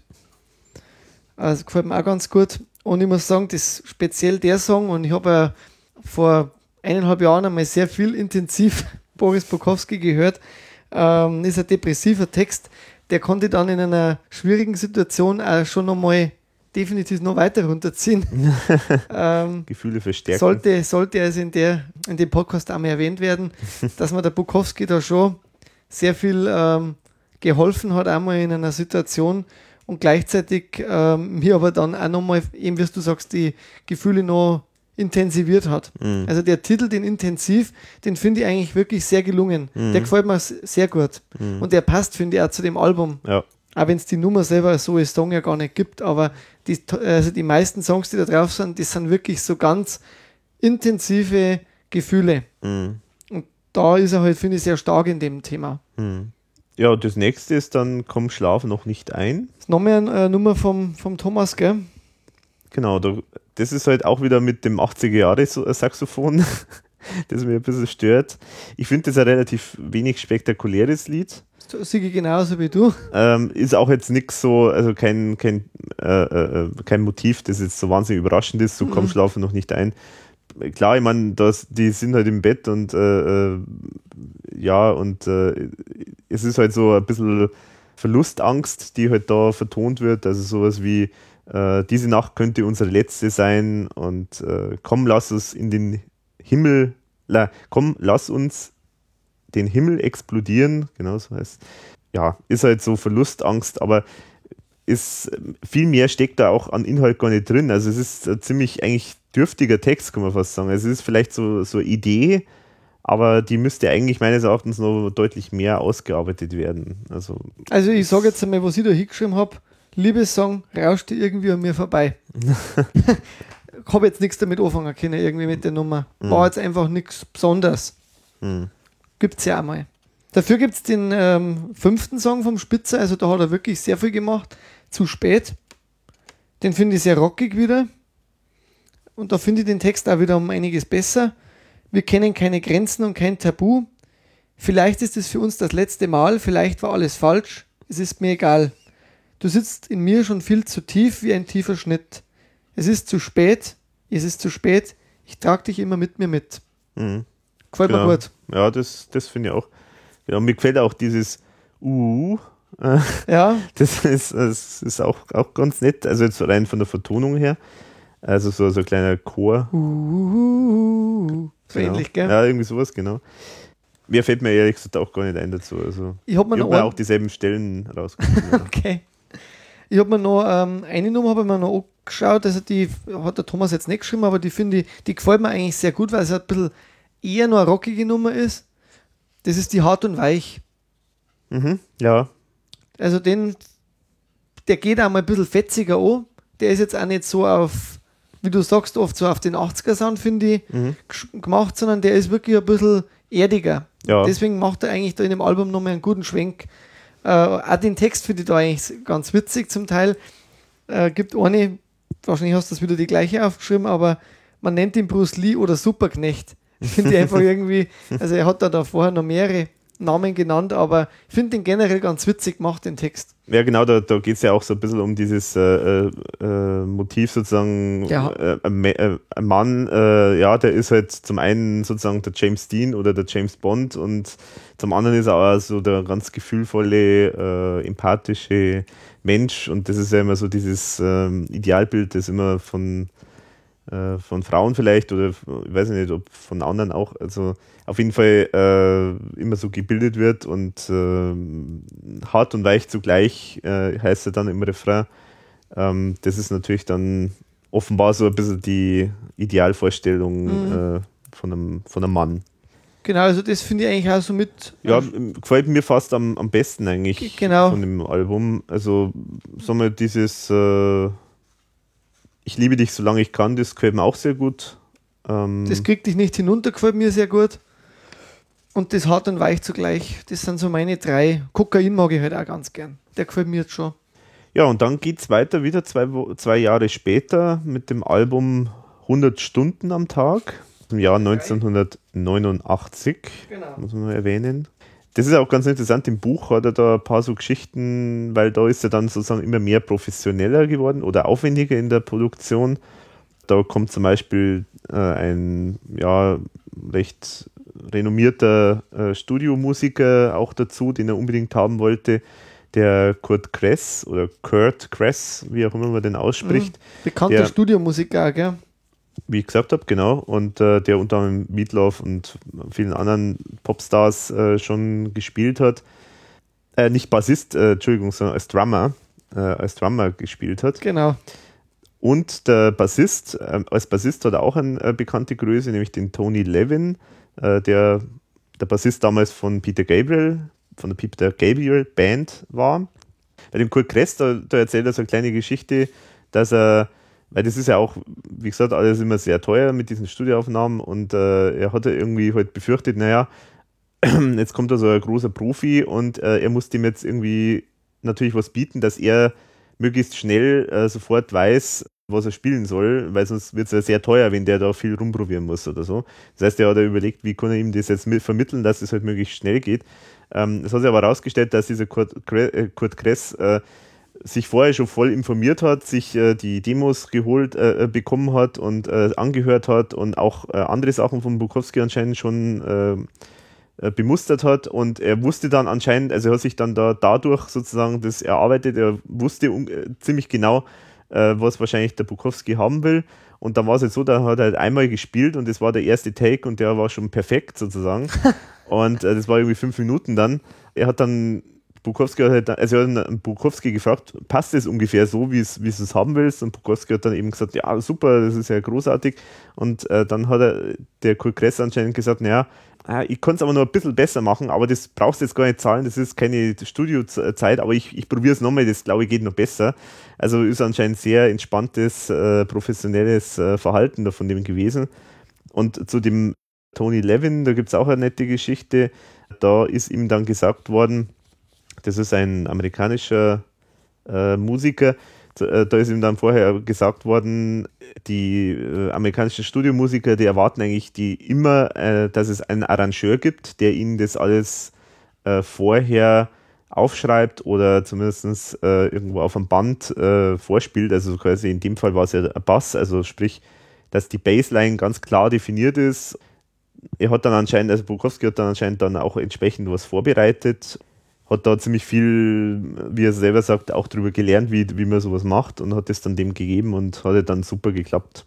Also eine interessante Info jetzt gewesen. Generell zum Album, das hat 90 ja dann fast Platin sogar geholt. Also Gold hat es auf jeden Fall mhm. ausgezeichnet bekommen und war scheinbar knapp vom Platin-Status. Also war mit sicher bis dato dann das erfolgreichste Album von ihm. Und äh, so eine Nebengeschichte vielleicht noch, in, in 19, 1990 ist er dann äh, wegen einem Nikotinexzess in die mhm. Intensivstation gekommen. Also wie viel muss man da rauchen, damit, damit sowas passiert, habe ich mir dann gefragt. Ja. Hat aber dann einen Tag drauf das erste Traubrennen äh, seine, seiner Karriere oder der Geschichte also gel gelaufen. Also das finde ich auch wieder total witzig irgendwie. diese Anekdoten findet man auf seiner Homepage dann ja. Die wirst du ja verlinken vermutlich. Ja, und äh, hat er auch im Buch recht nett äh, beschrieben, wie es da so gelaufen ist. Äh, weil er, er hat ja geschrieben, er wollte unbedingt machen, dieses Trabrennen. Also es war so ein Promi-Trabrennen offenbar.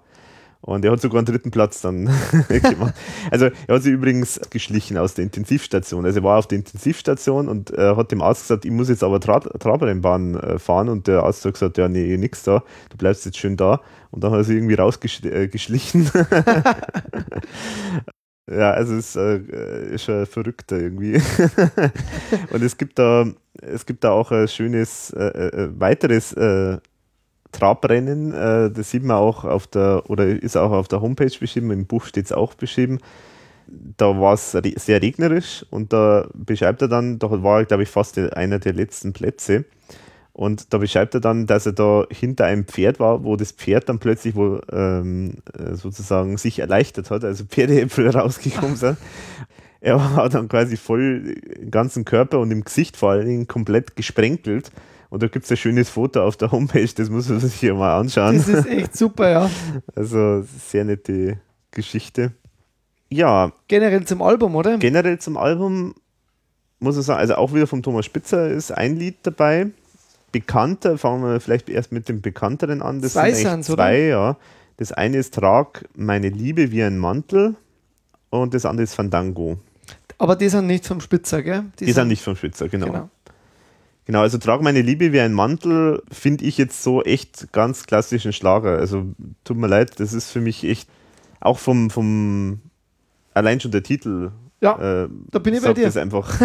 Aber er ist gut es ist, ein, es ist kein schlecht gemachter Schlager, finde ich. Ja. Und auch das, den Song, den, glaube ich, singt ja Heinz sogar noch mhm. immer wieder im Repertoire. Ja, aber ansonsten kann ich nicht so wahnsinnig viel damit anfangen, aber. Es geht halt scheinbar um eine sehr intensive, eine kurze Beziehung und, mhm. und um die Nachwirkungen derer. Mhm.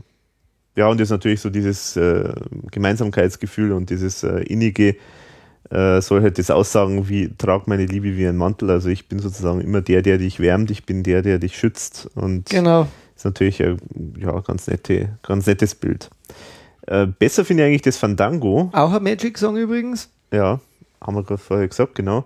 Finde ich, find ich eigentlich ganz nett. Also muss man vielleicht zum Titel noch sagen. Also Fandango ist ja eigentlich so ein spanischer Tanz. Ich vermute mal, damit äh, soll gesagt werden, weil es, es kommt ja im Refrain vor, äh, ich, ich sag mal den Refrain, lieblich heim, lieb mich heimlich, lieb mich zum Schein, aber lieblich Fandango oder lass es sein. Also, aber lieb mich Fandango, ähm, finde jetzt äh, sprachlich irgendwie äh, äh, komisch, weil ja Fandango eigentlich ein Tanz ist. Ich weiß nicht, vielleicht habe ich da auch noch irgendwas überhört oder übersehen. Aber es soll wohl wahrscheinlich heißen, sozusagen spanischer Tanz, rassig, äh, verführerisch, äh, wollüstig, äh, also lieb mich äh, sozusagen intensiv. Intensiv. Ja, genau.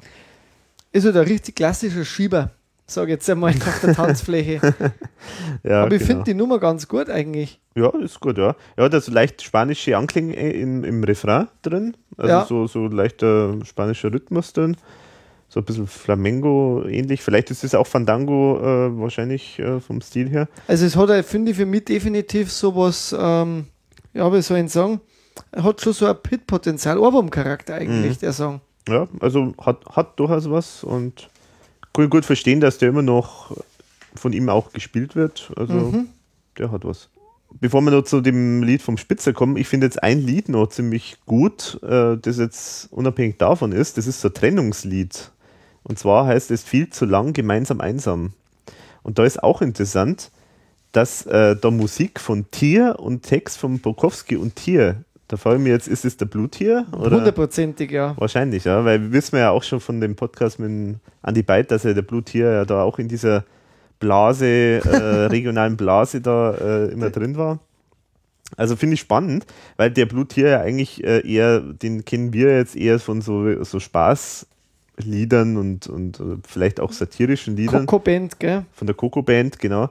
Aber äh, das Lied, das ist echt richtig, äh, richtig stark und vom, vom Text finde ich es auch durchaus beeindruckend. Also ich kann mal zitieren draus. Jetzt bin ich hier, das letzte Mal bei dir und was passiert ist, ist uns schon lange klar.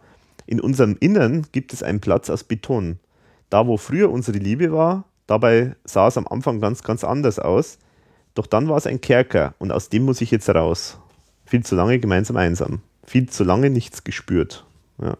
Also das finde ich, also allein schon dieses Bild so, in unserem Innern gibt es einen Platz aus Beton, äh, wo früher unsere Liebe war, das finde ich einfach eine ganz tolle, ganz tolle Textzeile. Es ist vor allem irgendwie so bildhaft einfach, gell? Ja. Bildsprache hat man da wieder dabei. Ja, ja, das ist einfach, äh, ja, sozusagen, also Beton sozusagen, äh, man, man hat es zugeschüttet, man, man will die Gefühle einfach jetzt irgendwo festigen, äh, ne, nicht festigen, sondern äh, einsperren äh, in Beton und so dick wie möglich sozusagen, damit da ja nichts mehr rauskommt.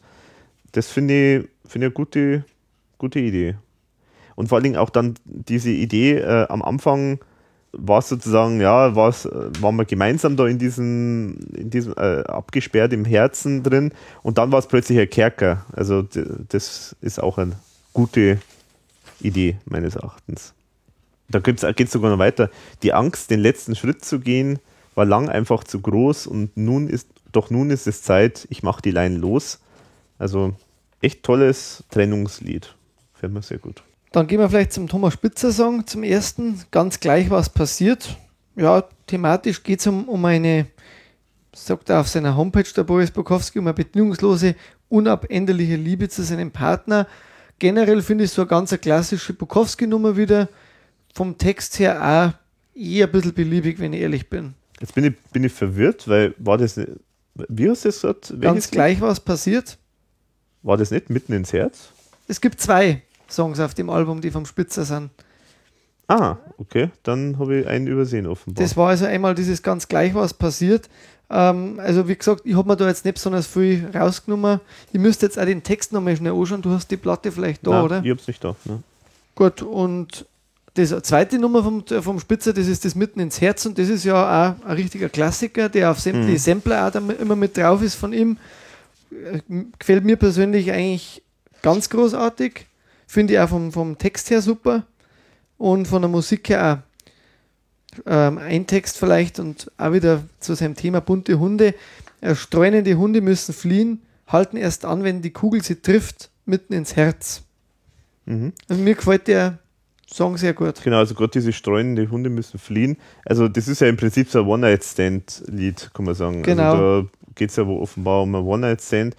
Streunende Hunde müssen fliehen, finde ich eigentlich ein, äh, ja, ein gutes Bild dafür. Und dann auch eine schöne Stelle, äh, wenn ich daran denke, dass du anderen schon, äh, dass du anderen schenkst, was du mir geschenkst, ist auch, auch toll. Ähm, was mir nur aufgefallen ist, es ist eigentlich ein bisschen wenig Text. Stimmt. Also die- das, was wir jetzt zitiert haben, das sind eigentlich schon die wesentlichen Stellen meines Erachtens.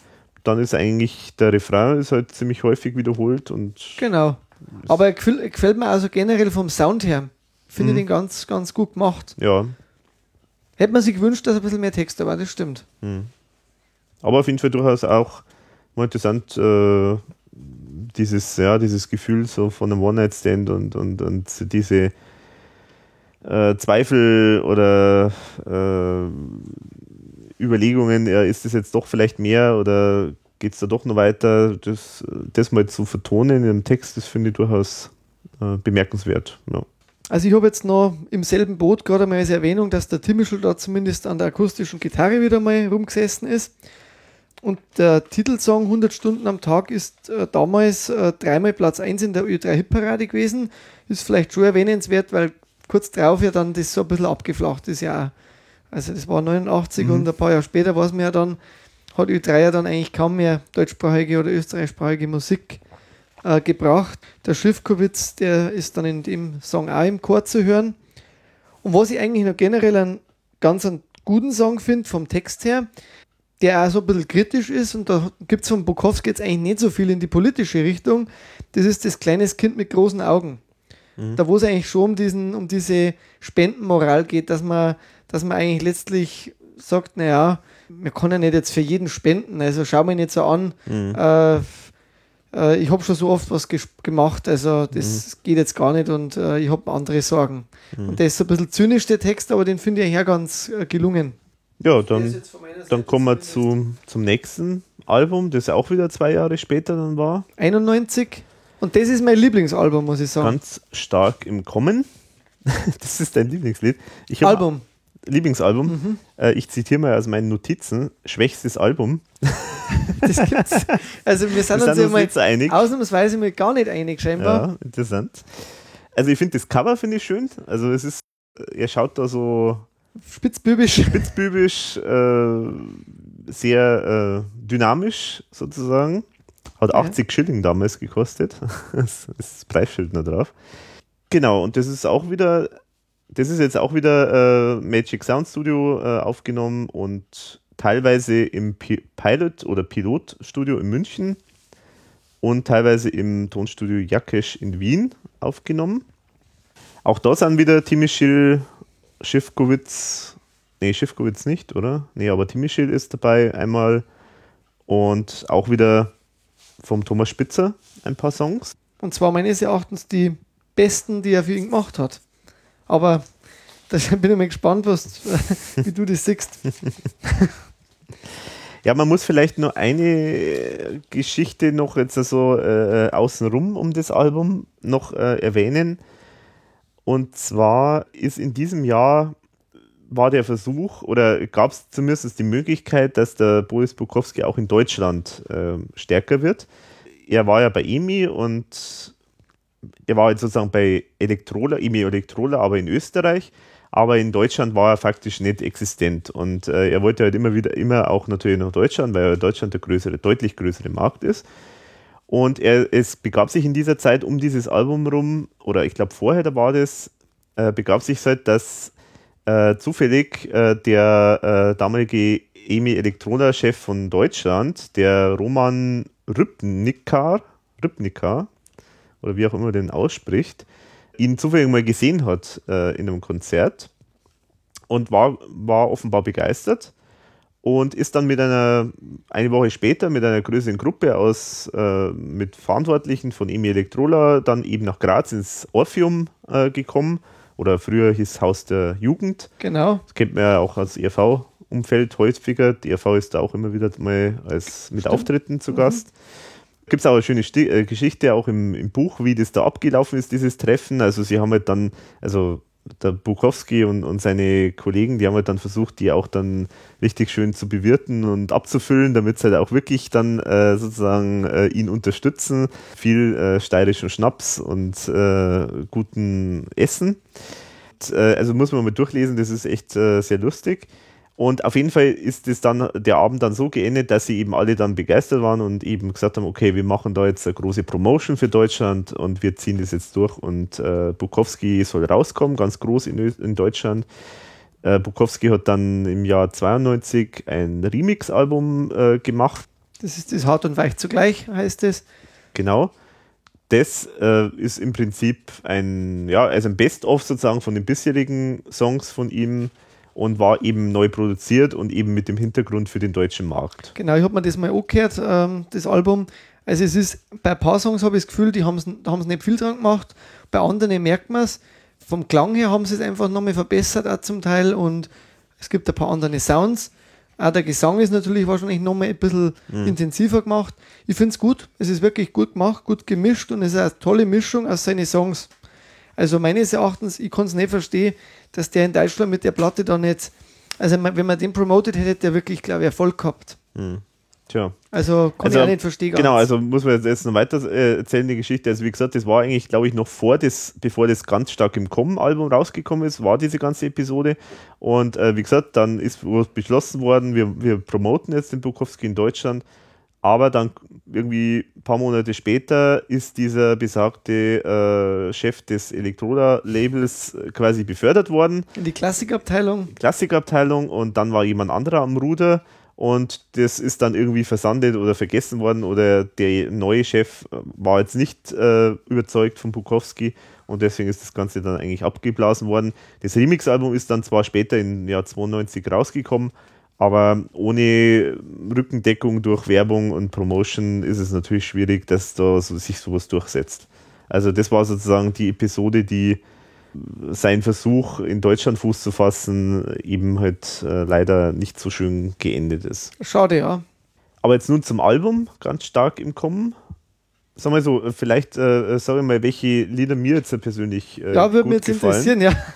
Also ich finde zum Beispiel, und ich, da bin ich mir jetzt nicht sicher, wie die zeitliche Abfolge ist, aber möglicherweise ist es auch eine Antwort auf diese Episode mit dem Elektrola-Chef weil dieses Lied ein Drittel Rhythmus und zwei Drittel Schmalz, da geht es ja tatsächlich um die Musikindustrie.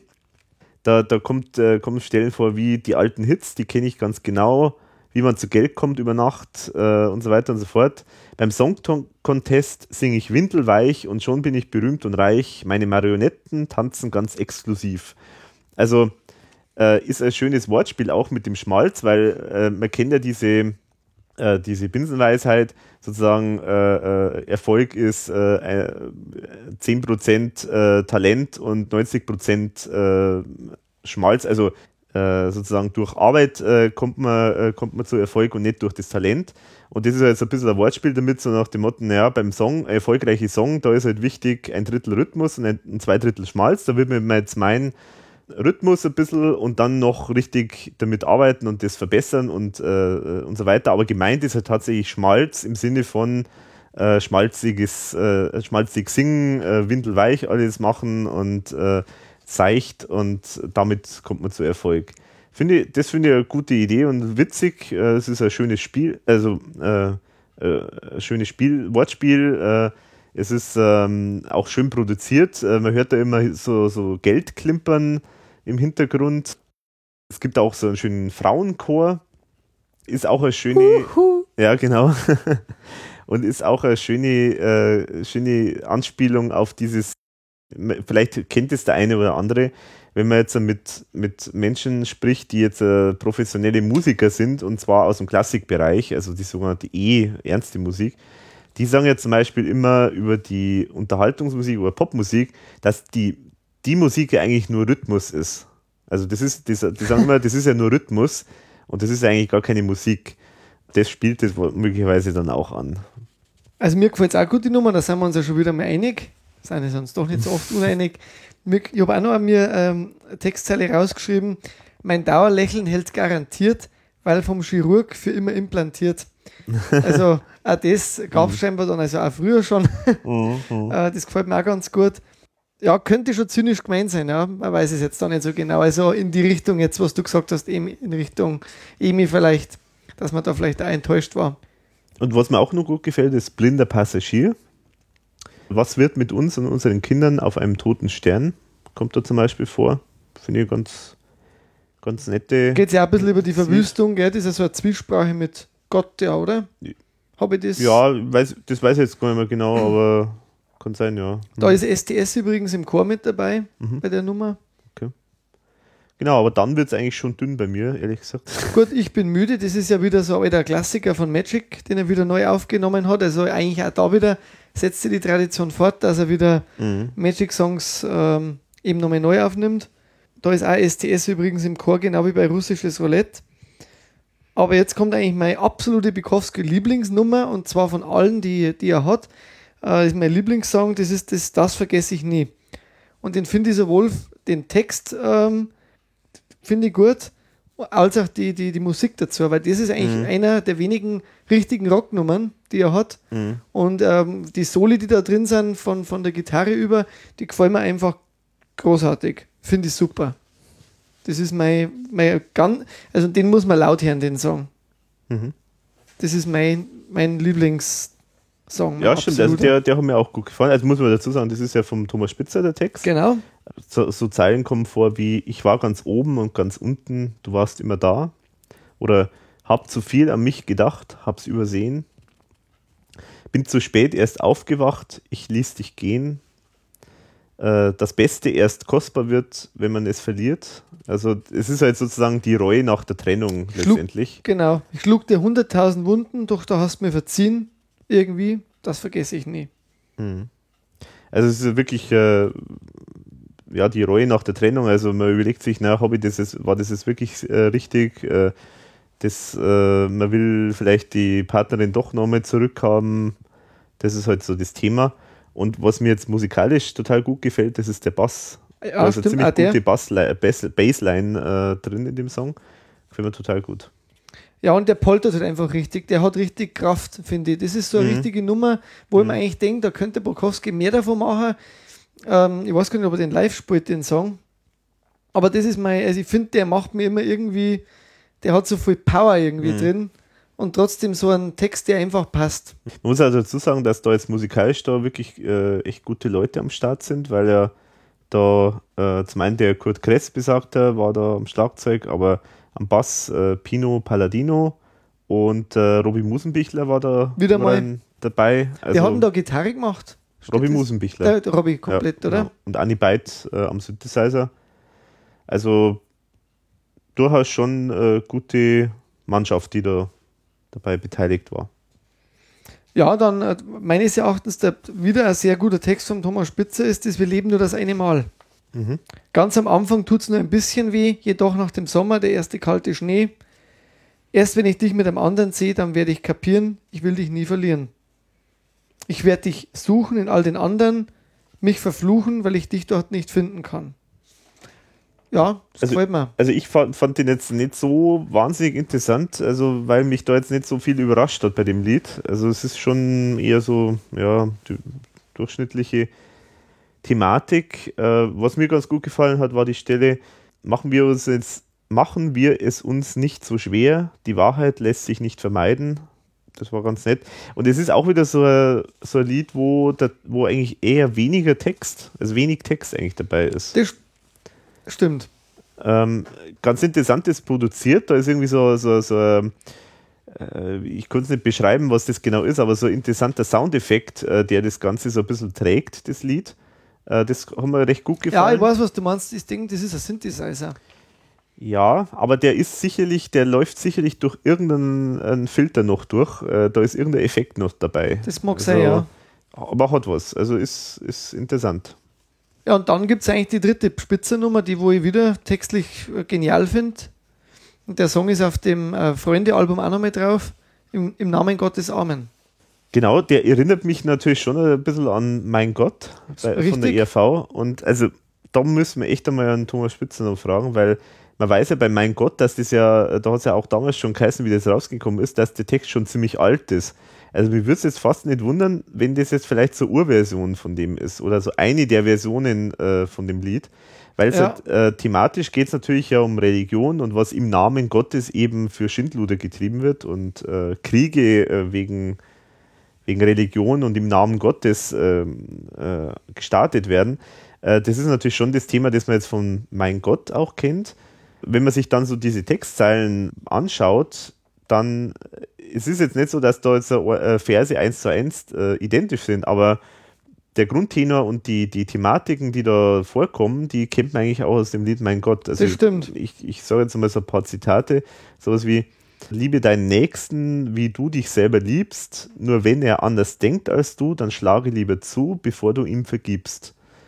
Oder jedem seinen Glauben und jedem seinen Gott, nur wenn der anders heißt als deiner, den du preist, dann schlag ihn lieber tot. Also auch das ist so ein, so, so ein Part, den man aus Mein Gott äh, genauso kennt, also eigentlich nur ein bisschen anders formuliert. Oder auch äh, ganz schön, äh, was man auch kennt, also zum Beispiel sowas wie Der Scheiterhaufen stand in Flammen im Namen Gottes Amen. Oder äh, Glaubenssiege wurden stets mit Blut bezahlt. Also da sind schon sehr viele äh, Ideen und, und äh, Textfragmente drin, die man von Mein Gott kennt. Also würde mich jetzt nicht wundern, wenn das so eine Urversion eventuell Das, ist. da hast recht, ja. Das, das kann durchaus sein. Ist auf jeden Fall sehr eingängig äh, gesungen, was ich, was ich ein bisschen verblüffend finde bei dem Lied, weil der Text ja eigentlich schon sehr ernst ist, aber das Lied kommt sehr locker rüber. Also das ist, äh, er singt, der Bukowski singt das schon sehr, ja, sehr, sehr locker fluffig. Also es ist, ist nicht so inhalt, also nicht, äh, äh, es ist nicht so schwer rübergetragen, wie der Text inhaltlich ist. Ja, ist eine gute Kombination, eigentlich vielleicht fast wie ERV-Song.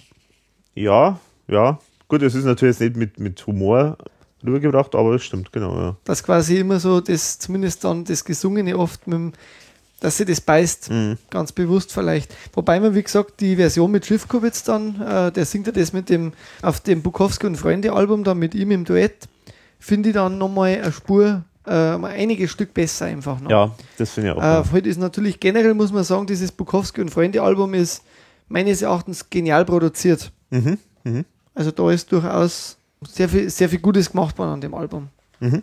Ja, finde ich auch. Also es ist schon, schon ein starkes, starkes Album. ne? Da kommen wir ja später dann nochmal dazu. Genau. Ähm, genau. Dann hat er ja, bevor das nächste Album rausgekommen ist, oder hast du noch einen Song? Nee, nee. Ähm, hat er ja eine Hauptrolle in dem Film Waikiki ähm, gespielt. Mhm. Ich habe mir jetzt ehrlich gesagt nicht informiert zu dem Film. Hast du da mal recherchiert? Was Ich habe da nichts dazu gefunden. Ne? Also ich weiß, dass der Peter Pat Patschak äh, den Film äh, gemacht hat äh, und Sophie Renoir äh, mitgespielt hat. Und äh, Bukowski hat die Hauptrolle offenbar bekommen, aber mehr weiß ich leider auch nicht über den Film. Schade eigentlich. Na gut, vielleicht kann man sich da mal später nochmal irgendwie, vielleicht findet man dann noch was raus. Mhm. Bei Gott ist eine Frau ist dann das nächste Album ja gewesen. War der Thomas Rabitsch schon wieder an die Keyboards mit dabei. Mhm. So als kleiner, kleine Info am Rande. Und auch da gibt es wieder ein paar spitzer Songs. Tätowiert und äh, wie lange heißen die. Wollen wir gleich über die reden oder? Ja, weil du es jetzt gerade an, genau, dann machen wir die gleich, ja, genau. Also bei Tätowiert, das ist halt wieder mal ein Liebessong, also wie eigentlich meistens ja beim, beim Bukowski. Ja. Und auch dann meistens vom Thomas eben ein Liebessong, also außer eben im, wenige Ausnahmen. Finde ich teilweise auch sehr schöne Textzeilen. Geht auch sehr tief. Mhm. Ähm, dein Blick hat mich berührt wie eine Nadel fein, die ganz zärtlich sticht. Doch mit jedem Stich dringst du tiefer in mich ein. Zum Mhm. Beispiel. Genau, das kommt auch dann so eine Stelle vor, wo äh, du hast dich für immer eingraviert, äh, ist auch schön, oder getroffen und verwirrt. Ist natürlich schon ein sehr, sehr intensives Lied, also gefällt mir total gut. Also es ist äh, wirklich so die innigste intensive Liebe, äh, die da beschrieben wird in dem Lied. Definitiv. Ist auch ein schönes, äh, schönes Bild, äh, Tätowierung und Liebe, weil das natürlich schon was, sagen wir, immer so was Endgültiges hat. Also bei der Liebe läuft es ja nicht so nach dem Motto, naja, jetzt beginnt's und jetzt endet's, sondern es ist, bleibt ja immer irgendwas über. Also es ist ja immer, äh, es ist, äh, man ist immer Teil von einem anderen dann weiterhin, auch wenn vielleicht äh, man sich getrennt hat. Also eine Verbindung gibt's immer und das, das mit äh, Tätowierung zu beschreiben, das finde ich, äh, ja, finde ich eine gute Idee und das passt auch, ist ein sehr stimmiges Bild. Äh, Ich finde es auch äh, insofern interessant, weil nicht nur das Bleibende da natürlich beim Tattoo da jetzt äh, ein gutes Bild bringt, sondern auch diese, dass also ein Tattoo ja auch so eine Art äh, Unterschrift ist oder so eine Signatur sozusagen. Und das passt ja auch ganz gut, weil es ist ja sozusagen nicht so, dass man ein Tattoo mal einfach so macht, sondern es sagt ja immer was aus. Es ist immer irgendein ein Zeichen für irgendwas. Und deswegen, ja, ist eine gute Idee und ein gutes Lied. Auf jeden Fall äh, eins der besseren, finde ich, äh, von den Liedern, wo der Thomas Spitzer den Text gemacht hat. Auf alle Fälle. Bei Wie lange ist ja mehr so ein bisschen eine akustische Nummer oder ein bisschen ruhigere Nummer. Habe ich mir jetzt nicht so viel aufgeschrieben, äh, nur mehr Textzeile. Wie lange braucht ein Stolz, bis er sich wieder wehrt? Wie lange braucht ein Ich, bis es wieder dir gehört? Wie lange braucht ein Herz, bis es kapiert, dass diese Liebe weh tut? Das fand ich jetzt eine sehr schöne Textzeile, aber generell zum Song selber habe ich jetzt nicht so viel zu sagen. Ja, zum Beispiel sowas wie, warst so lang, stolz wie eine Königin, was machst du auf den Knien, steh auf, leg dich nie wieder hin. Oder viel zu lang hast du den Blick gesenkt, dem Falschen dein Gefühl geschenkt. Deine stummen Schreie werden überhört, kein Mut mehr für das Neue, nimm deine ganze Kraft und verlass das für immer, was dich total zerstört. Ist schon, ist auch echt ein, ein toller, toller Text. Genau, aber ich finde den jetzt musikalisch nicht unbedingt, den ja. hätte man vielleicht schöner lösen können. Wobei bei dem Album schon immer nur ein paar Sachen dabei sind, jetzt also außer die Spitze-Sachen, die mir ganz gut gefallen. Der Titelsong zum Beispiel, den finde ich recht eingängig. Den Gott ist eine Frau. Mhm. Und den finde ich auch vom Text her ganz witzig. Im Spektrum der Gefühle war um mich alles grau. Sie strahlt jetzt in allen Farben. Gott ist eine Frau. Finde ich ganz nett. Ja, ich finde, äh, da ist auch interessant, also da, da merkt man mal, dass da, also ich bin ja immer geneigt, immer zu, äh, Texte zu deuten und zu verstehen, was da genau damit gemeint ist. Und also bei dem Lied, jetzt Gott ist deine Frau, da hätte ich jetzt eigentlich gesagt, naja, er beschreibt da jetzt eigentlich irgendeine tolle Frau, also eine, die er sozusagen immer schon, also ganz innig liebt und, und so weiter. Also aus verschiedenen Facetten sozusagen so böse, böse und gut, äh, alles miteinander vereint, also ganz intensive Frau.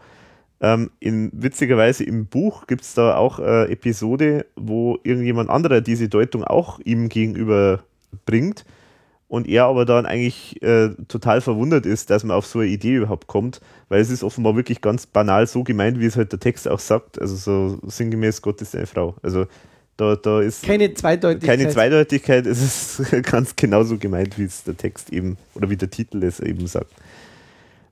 Das heißt, manchmal gehen wir halt da vielleicht dann doch zu weit. Eins äh, ist mir noch aufgefallen, dieses Mein Herz schlägt immer noch nach dir. Da fand ich das äh, grammatikalisch irgendwie ganz interessant gebaut, oftmals. Sowas wie, wenn ich dich auch für alle Zeit aus den Augen verliere, mein Herz schlägt immer noch nach dir. Weil ich habe überlegt, stimmt, also ist das eigentlich ein Satz, den man normal sagen würde? Mein Herz schlägt noch nach dir. Also mhm. das ist irgendwie, das ist eine ungewöhnliche Satzkonstruktion, aber man weiß auf jeden Fall, was gemeint ist. Aber finde ich interessant. Ich weiß nicht, ob das jetzt von ihm kommt oder ob das vielleicht schon irgendwo anders mal so formuliert worden ist. Aber schöne äh, Idee. Ja, genau, fand ich interessant. Was man vielleicht auch noch erwähnen kann, er hat als erster scheinbar geschafft, dass er einen Text von einem Hendrix-Song, den Hey Joe, auf, äh, in Deutsch übersetzt, setzen mhm. darf und singen darf. Ja, genau. Steht und ich finde das eine total gute, echt richtig gute Coverversion. Ja, genau. Und es also, gibt sogar zwei Versionen auf der Platte. Mhm. Und Cobra-Version und Radio-Version. Und, und, es gibt da, glaube ich, noch eine dritte, es gibt nur so eine Single, gab es noch mit einer Extended-Version. Ja. Also scheinbar haben sie da versucht, auch mit dem, mit der Nummer dann ihn zu promoten. Mhm. Vielleicht war das der Versuch auf Englisch einmal was. Oder halt mit einem englischen Klassiker, mhm. äh, weil da ist jetzt das erste Mal keine, gab es keine Magic Song mehr. also muss ich jetzt auch dazu sagen, also Hey Joe haben wir, glaube ich, noch nicht erwähnt, also bekannt geworden natürlich durch Jimi Hendrix in seiner Version, aber es ist eigentlich ein alter Folksong, bei dem man gar nicht immer, also heute nicht mehr weiß, woher der eigentlich gekommen ist. Mhm. Also da gibt es viele, äh, die auch vorher das Lied schon mal vertont haben. Ich habe mal äh, rausgeschrieben, die erste kommerzielle Version war, war von The Leaves. Und dann gibt es halt noch un unzählige andere Versionen, eben unter anderem die bekannteste von Jimi Hendrix. Die Geschichte ist, äh, handelt eigentlich von einem eifersüchtigen Mann, der seine untreue Frau erschießt und dann in Mexiko untertauchen will. Das ist ganz äh, interessant vom Text her, weil das so ein so äh, äh, aus dem Blickwinkel von jemand anderen äh, erzählt ist, der sozusagen mit dem redet. Also es ist sozusagen so ein Dialog eigentlich mit, dem, äh, mit diesem Mann. Äh, was ich spannend finde, ist, wie das der Boris Bukowski ins Deutsche übersetzt hat. Ich finde, das ist echt gut gelungen. Ähm, es ist jetzt auch nicht hundertprozentig thematisch überdeckend oder es ist jetzt auch keine wortwörtliche Übersetzung, aber ich finde, er hat den Ton ziemlich gut getroffen. Also sowas wie mit der Kanone in der Hand geht es auch ohne Verstand äh, pass auf, Joe, die Dinger gehen immer nach beiden Seiten los. Also es ist schon eher so ein bisschen ein, äh, kritischerer oder satirischerer Blick auf das Ganze. Also weniger jetzt auf diese Eifersuchtsgeschichte. Aber ich finde ziemlich lässig gemacht, hat echt definitiv was. Also muss man sich echt einmal anhören, wenn wer so nicht kennt. Also bin ich, stimme da komplett zu. Einen Song hätte mir noch rausgepickt, nicht unbedingt wegen dem Text vielleicht, aber ich finde da den Sound irgendwie gelungen. Das ist der Kamikaze. Weil ich finde da die Effekte irgendwie auch genial gemacht. Weil da geht es ja halt, also wir sind Kamikaze, da geht es scheinbar schon auch wieder um die Liebe. Aber der ist so, der wirkt zum einen so sehr düster und äh, diese Flieger, diese ja, ich sage jetzt einmal so Kampfflieger, die hört man halt auch in dem Song mhm. immer wieder. Mhm. Und ich finde den, den, den Sound einfach gelungen. Äh, und dann zum Schluss gibt es dann auch noch Panflöten. Mhm. Also das, das hat irgendwie, also den finde ich musikalisch einfach sehr interessant. Mhm. Also weder, weniger den Text, aber, aber die Musik gefällt mir da ganz gut. Den habe ich mir noch rausgeschrieben. Mhm. Und ich glaube, der war, war der nicht sogar auch vom Ronny Herbolzheimer? Ja, genau, von Ronny Herbolzheimer. Also der hat genau. schon ein Talent, also irgendwie dann zumindest, also das ist ein Bildsprache irgendwie gewesen in dem Text auch und das hat man mit den Sounds irgendwie noch verstärkt. Mhm, mh. Also es hat mir gut gefallen noch.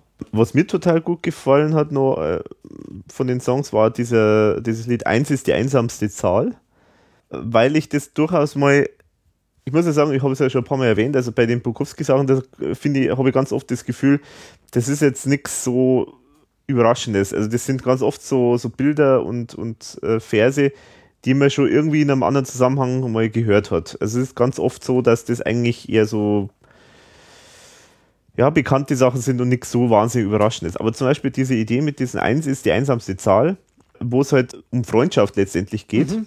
Finde ich, find ich gut gemacht, weil das beginnt eigentlich so mit eigentlich mit einem äh, bisschen überkonstruierten äh, Anfangsstrophe, wo er da irgendwie so diese Zahlen äh, einbaut, also von 1 bis 10 zählt und dann da so äh, ja, ein paar äh, Einschätzungen dazu abgibt. Ähm, aber interessanter finde ich dann so die Stellen, wo es dann heißt, äh, zum Beispiel, so viele Freunde kaum zu überschauen, so wenig Freundschaft, wem soll man noch vertrauen? Also das finde ich zum Beispiel eine interessante Unterscheidung. Also mhm. Unterscheidung zwischen Freunde und Freundschaft, das finde ich durchaus äh, interessant. Ähm, und dann geht es noch weiter. An seine Seele lässt man niemand ran, weil man sie allzu leicht verletzen kann. Doch dann vertraut man sich der Hoffnung an. Denn eins ist eins. Äh, denn klar ist eins. Eins ist die einsamste Zahl. Also, das ist natürlich schon dieses Bild so nach dem Motto, ja, man will nicht verletzt werden, deswegen geben wir vielleicht nicht zu viele Freundschaften ein, weil das kann immer nur auch, das kann auch verletzen sozusagen, wenn man da jetzt äh, in jemand eine gewisse Hoffnung setzt und denkt, ja, mit dem kann ich jetzt das und das machen oder mit dem und dem kann ich jetzt das sagen. Und man wird aber dann einfach verletzt, weil derjenige das halt dann entweder nicht versteht oder äh, äh, einen Witz daraus macht oder was weiß ich. Also es, solche Situationen kennt ja, denke ich, jeder. Das finde ich, find ich gut, gut beobachtet und gut rübergebracht in mhm. dem Lied. Ganz spannend finde ich, äh, wo es dann richtig persönlich wird, weil das ist auch was, was mir beim Bukowski immer auffällt. Er ist schon so ein Mensch, der sehr äh, distanziert ist, äh, scheinbar. Also der nicht so direkt von sich aus äh, viel Preis gibt. Also es ist schon immer so sehr abstrakt, immer die ganzen Lieder. Aber da gibt es da so eine Strophe, wo er dann schreibt, äh, so viele Menschen rund um mich im Saal, so viele gemeinsam, ich stehe allein im, im Strahl. Denn, dieser Platt, äh, denn diesen Platz habe ich mir selbst gewählt. So viel Erlebtes habe ich schon erzählt, mich darauf gefreut, mich auch dafür gequält. Also das, das ist, denke ich, sicherlich äh, seine, er selber, gell? Er selber, also seine persönliche Sicht. Also ist auch ein Lied, das, das mir jetzt von, von insgesamt auch von seinem Werk eigentlich eins der Lieder ist, das, die mir so am meisten im Gedächtnis geblieben sind. Ah, schön. Dann hätten wir eigentlich das Album wahrscheinlich auch durchgesprochen, oder? Ja, genau. Also äh, vielleicht zwei. Also ich finde bei dem Album, witzigerweise, ich finde das fast eins der, der besseren, komischerweise. Vielleicht liegt es auch daran, dass es halt ein bisschen aktueller ist, also nicht ganz so alt ist, weiß ich nicht. Ähm, also zum Beispiel Wien weint finde ich auch ganz gut, auch in dieser Ach, das habe ich jetzt vergessen, ja genau. Das ist ja auf dem drauf. Das, genau, das genau. auch super.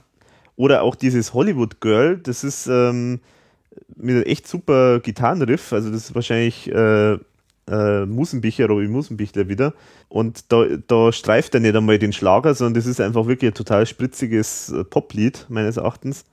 Und äh, ist auch durchaus satirisch, also so, äh, sehr flapsig auch gesungen. Also äh, du bist so echt wie Celluloid oder Näschenpudern oder so. Also das finde ich, ist, das ist auch ein nettes Lied. Man, Hollywood Girl, der Titel ist jetzt eher ein bisschen abschreckend, weil das ein bisschen klischeehaft ist, aber textlich ist es, äh, ist es ganz nett.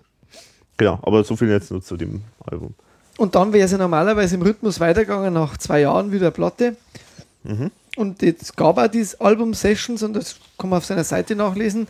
Scheinbar hat er dann ein fast fertiges Album gehabt und hat es aber weggelegt, weil er irgendwie scheinbar das Gefühl gehabt hat, er muss sie neu erfinden. Das ist aber auch eins dieser typischen Brüche von Bukowski, der immer wieder so in seiner Biografie drin hat. Äh, da ist plötzlich dann, er macht irgendwas und äh, im Buch beschreibt er das dann auch, oder nein, ich, ja, ich glaube im Buch, da beschreibt er das auch, da sagt er dann im Prinzip, er macht das, er hat das Album äh, produziert und dann irgendwie beim letzten Lied, das er da so produziert hat, ist irgendwie dann alles so ein bisschen in eine andere Richtung gegangen und dann hat ihm das andere nicht mehr gefallen, weil das nicht mehr zusammengepasst hat und hat es dann komplett verworfen. Also das, das finde ich halt schon spannend. Ja. Weil die Songs kennt man ja bis heute, bis auf einen nicht. Also einen mhm. gibt es auf seiner Seite zum Hören, die nachgehört uns. Finde ich, wäre wieder ganz ein typischer klassischer Bukowski-Song meines Erachtens gewesen. Mhm. Das ist eine Demo-Version, die mhm. man da hört. Äh, von dem her würde mich jetzt auch interessieren, ob man so ein, ob man die nicht einmal dann warum er die nicht einmal später dann wieder aufgegriffen hat. Ich meine, er hätte die Songs vielleicht auch in einer neuen Produktion dann machen können oder so.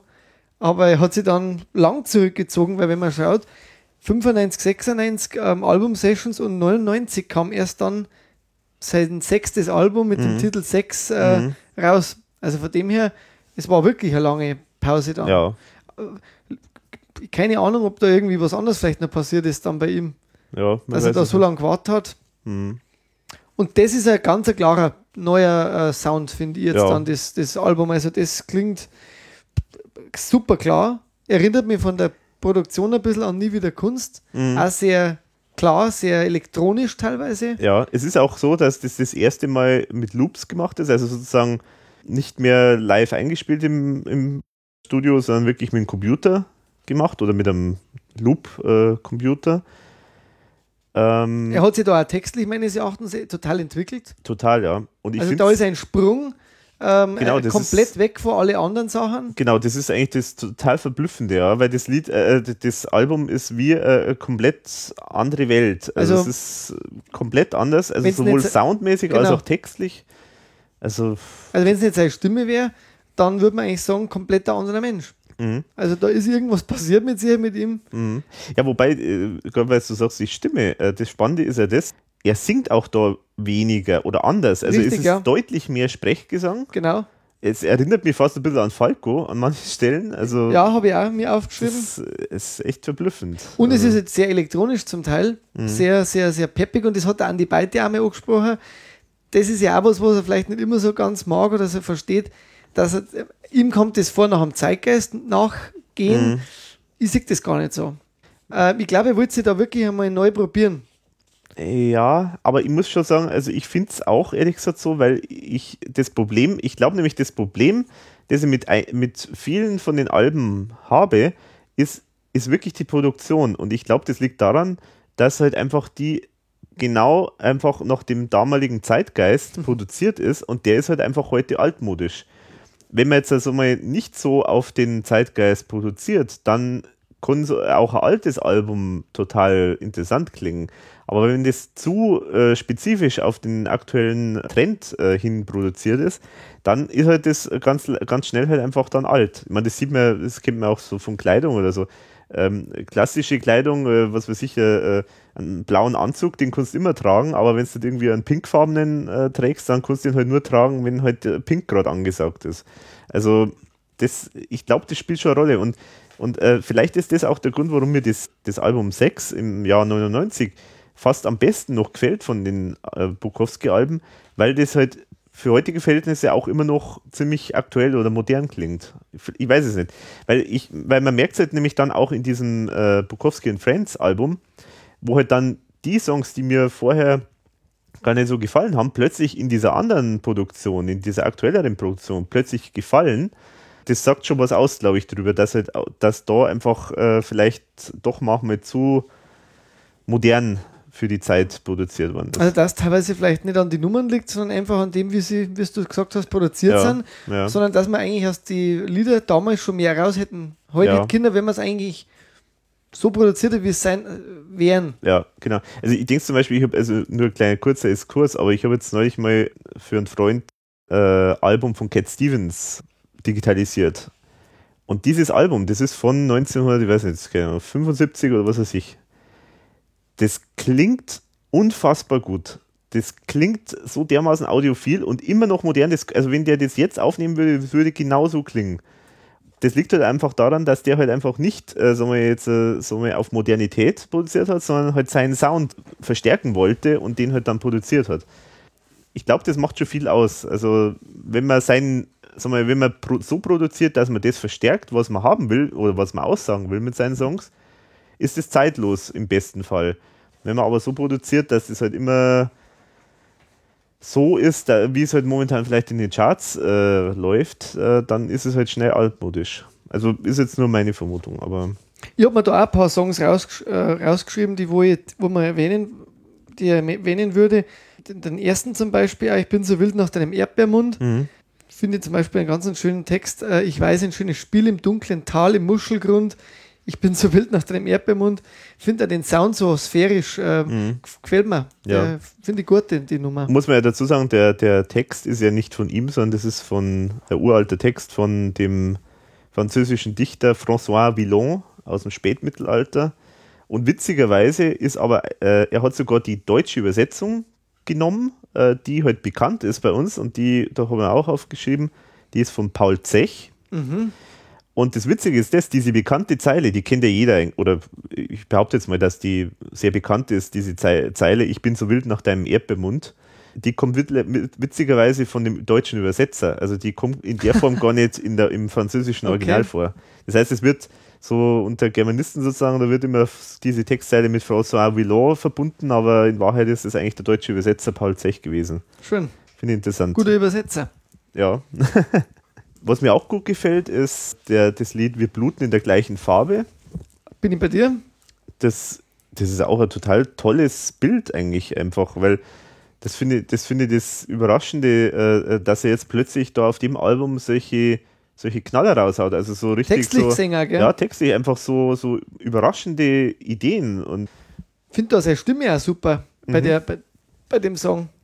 Weil ich meine, der Song sagt natürlich schon aus, so nach dem Motto, naja, letztendlich, unser Blut ist, ist gleich, also das heißt, wir sind trotzdem alle irgendwie gleich. Also äh, können wir noch so unterschiedliche Auffassungen, äh, Kulturen, äh, was weiß ich haben. Unser Blut, wir bluten immer gleich und äh, ja. sagen wir, so existenzielle Situationen, wo es halt dann darum geht, dass man halt einfach blutet oder wie auch immer, äh, da ist jeder gleich. Also das ist, ist eine schöne. Ich finde da den englischen Idee. Chor dabei recht gelungen. Mhm. Mhm. Was jetzt zum Beispiel neulich gespielt worden ist im Österreicher, das war das Hör. Äh, das hat er ja mit dieser Band von dem bei Willkommen Österreich äh, hat genau, er das ja, ja gespielt. Luskaya. Und auch das finde ich ein ganzer, hat, hat ja kaum Text. Hör nicht auf den Frosch. finde ich auch so vom Sound her äh, irgendwie äh, hat so einen, es hat so einen geilen Beat. Sag jetzt einfach ja, mal. Ja. ja, es ist so ein audiophiles Happening. Also so, es ist ja jetzt, der Text ist ja jetzt eigentlich nur ja. das Wort Hör fast ja. nur. Also mehr ist es ja gar nicht. Aber es ist so audiophil gemacht, also es ist sehr verspielt und genau. also so es klärt irgendwie. Ja. Das, das, das macht so richtig, also ich finde ich find das richtig geil, muss ich da sagen. Ja, da fällt mir nichts anderes ein. Es hat so, irgendwie so ist treibend. Ist, ist fast so eine, so eine Avantgarde-Nummer, kann man sagen. Schon fast, ja. Und es passt irgendwie zu ihm sogar. Mhm. Mhm. Was ich auch total spannend finde, ist äh, Sex in der Stadt. Genau. Das finde ich eins, auch fast eins der besten Lieder von ihm überhaupt, weil er da total eindringlich und fast schon unheimlich ähm, äh, äh, so das Treiben in der Stadt quasi äh, beschreibt. Und äh, man, man, kommt sich da vor, also ich könnte mir jetzt vorstellen, ein Video dazu, das wäre, da würde ich jetzt, äh, hätte ich sofort ein Bild, wie ich so ein Video dazu machen würde. Ich würde da quasi eine Person, vielleicht ihn selber, mitten irgendwo äh, in, in größten Großstadtbetrieb äh, mit viel Verkehr außenrum, vielleicht in irgendeiner Insel mitten in, äh, in der Kreuzung äh, stecken, Kamera drauf und dann so ein Timelapse-Film machen. Also wo, man, wo er der Einzige ist, der gleich bleibt und außenrum um ihm alles sozusagen so rumschwirrt. Ja. Und genauso ist der Text gemacht. Also sozusagen, er steht still und schaut zu und da, äh, hier treiben es die und da ist passiert das und da ist äh, Kriminalität und da ist das und das. Also es ist äh, ein richtiger Großstadt-Song, kann man sagen. Beschreibt wirklich so ein Milieu, so, so ein Großstadtmilieu äh, auf wirklich spannende Weise. Also wirklich ein ganz tolles Lied. Und er sagt ja selber, es ist ein Cover von Peter Weibels Hotel Morfila Orchestra. Mhm. Also es ist ein Cover. Ach so, das ist ein Cover. Mhm. Ah, okay. Also der Text auch, oder wie? Also Scheinbar, ja. Ah ja, okay. Super.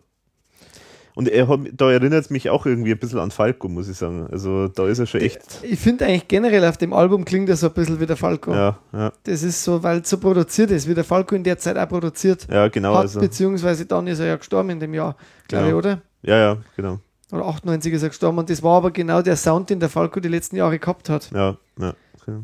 finde auch, das gibt dem Bösen eine Chance, äh, sehr modern und sehr verspielt. Und da ist mir eigentlich am ganz speziellsten das Falco ähm, aufgefallen bei dem. Mhm. Mein Leben spinnt, habe ich mir noch aufgeschrieben. Finde ich wiederum sehr wetzig, sehr rockig. Und ähm, es hat teilweise sogar dieses, die, man kennt doch von den Beatles, die haben manchmal so Schleifen drin gehabt in die, die späteren Songs, Mhm. Magical Mystery Tour und sowas. Ja, Und auch das ist in dem Song mit drin. Mhm. Äh, find, also wirklich sehr, äh, ganz ein spannendes Album eigentlich. ja. Wobei also, ich das erst später so ein bisschen lieben gelernt habe jetzt. Es war früher nicht so meins, aber jetzt, nachdem ich es öfter gehört habe, muss ich sagen, ich finde es so, so klar, so, ja, die Produktion ist einfach irgendwie Mhm. cool. Mhm, ja. Also ich finde das auch das Lied jetzt, Mein Leben spinnt, das finde ich so eine total groovy Biografie. Also es ist so, er, er spricht da im Prinzip über sein Leben. Also er sagt Ja. irgendwie, mein Leben spinnt, manchmal ist es bieder, dann wieder dekadent und oft wie eine Kerze, die an beiden Enden brennt.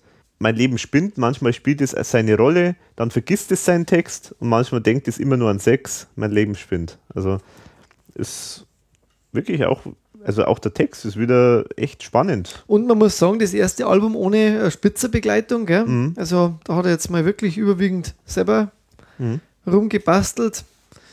Und Also total mysteriös äh, finde ich ja diesen Song Zeichen im Schnee. ja, da hätte ich noch was dazu gesagt, aber ja, Weil wie du, siehst du das? weil du musst, also da, da kommt in mir der Satiriker hoch, weil also ich weiß nicht, was ich damit Also aussagen siehst du ja will. spirituell den, den Text. Also ich, ich, ich höre bloß diese Stelle geheimnisvolle gelbe Zeichen im Schnee, da denke ich natürlich sofort an Sch- ins Schneebieseln. Also Nein. äh, Männer markieren ihr Revier oder haben Prostatabeschwerden, ich weiß es nicht. also das äh, habe ich irgendwie nicht verstanden, das Lied. Also da, Also- da, da war ich zu abgelenkt von dieser Assoziation, die in meinem kranken Hirn äh, wahrscheinlich als einzigen entsteht. Also mir gefällt der sehr gut. Ähm, Also ich denke, dass das schon diese eher so ein bisschen spirituelle äh, Thema ist. Also wie er das schreibt über das Leben und über das Sein. Äh, Ich denke, dass da um das geht. Wie er die spirituell sieht, das Ganze. Hm, okay. So habe ich den interpretiert, finde ich aber auch genial äh, umgesetzt und finde find ich dann eigentlich bei dem Buke Bukowski und Freunde Album, ich habe das deswegen jetzt einmal wieder angesprochen, weil ich finde, dass er sehr viele Songs auf dem Album wirklich genial gelöst hat dann. Mhm. Die auch sehr ältere ähm, Mhm. Songs von ihm. Mhm. Mhm. Das wäre aber jetzt eigentlich von meiner Seite das zum Album. Ja, genau, so viel zum Album. Ja, und dann kommt eigentlich keins mehr. Das Ja, war dann das aktuelle Album. Gut, es kommt- also es kommt das Bukowski und Freunde. Heute äh, vor, also gib es mir schnell, es kommt noch eins, das ist mir wichtig, das zum Song. Das ist mir heute nämlich erst aufgefallen. Ähm, das Striptease-Album gibt es noch, dieses Unplugged-Album. Äh, genau, also äh, Live- Live-Album. ja. genau, live Al- Unplugged und da hat er ja quasi seine größten Hits, äh, spielt er da und das äh, Mhm. gefällt mir eigentlich schon ganz gut. Da ist eine Nummer drauf, die gibt es sonst nicht. Und zwar vereinsamt. Ah, das schön. Und das ist wiederum interessant, wie er das interpretiert, weil man kennt ja jetzt vom Thomas Spitzer die Weihnachtsversion quasi Mhm. Genau. von dem Song. Mir ist das, wie gesagt, erst auch das erste Mal aufgefallen, dass das ja derselbe Text ist. Mhm. Finde ich nämlich sehr gut gelöst da in dem akustischen.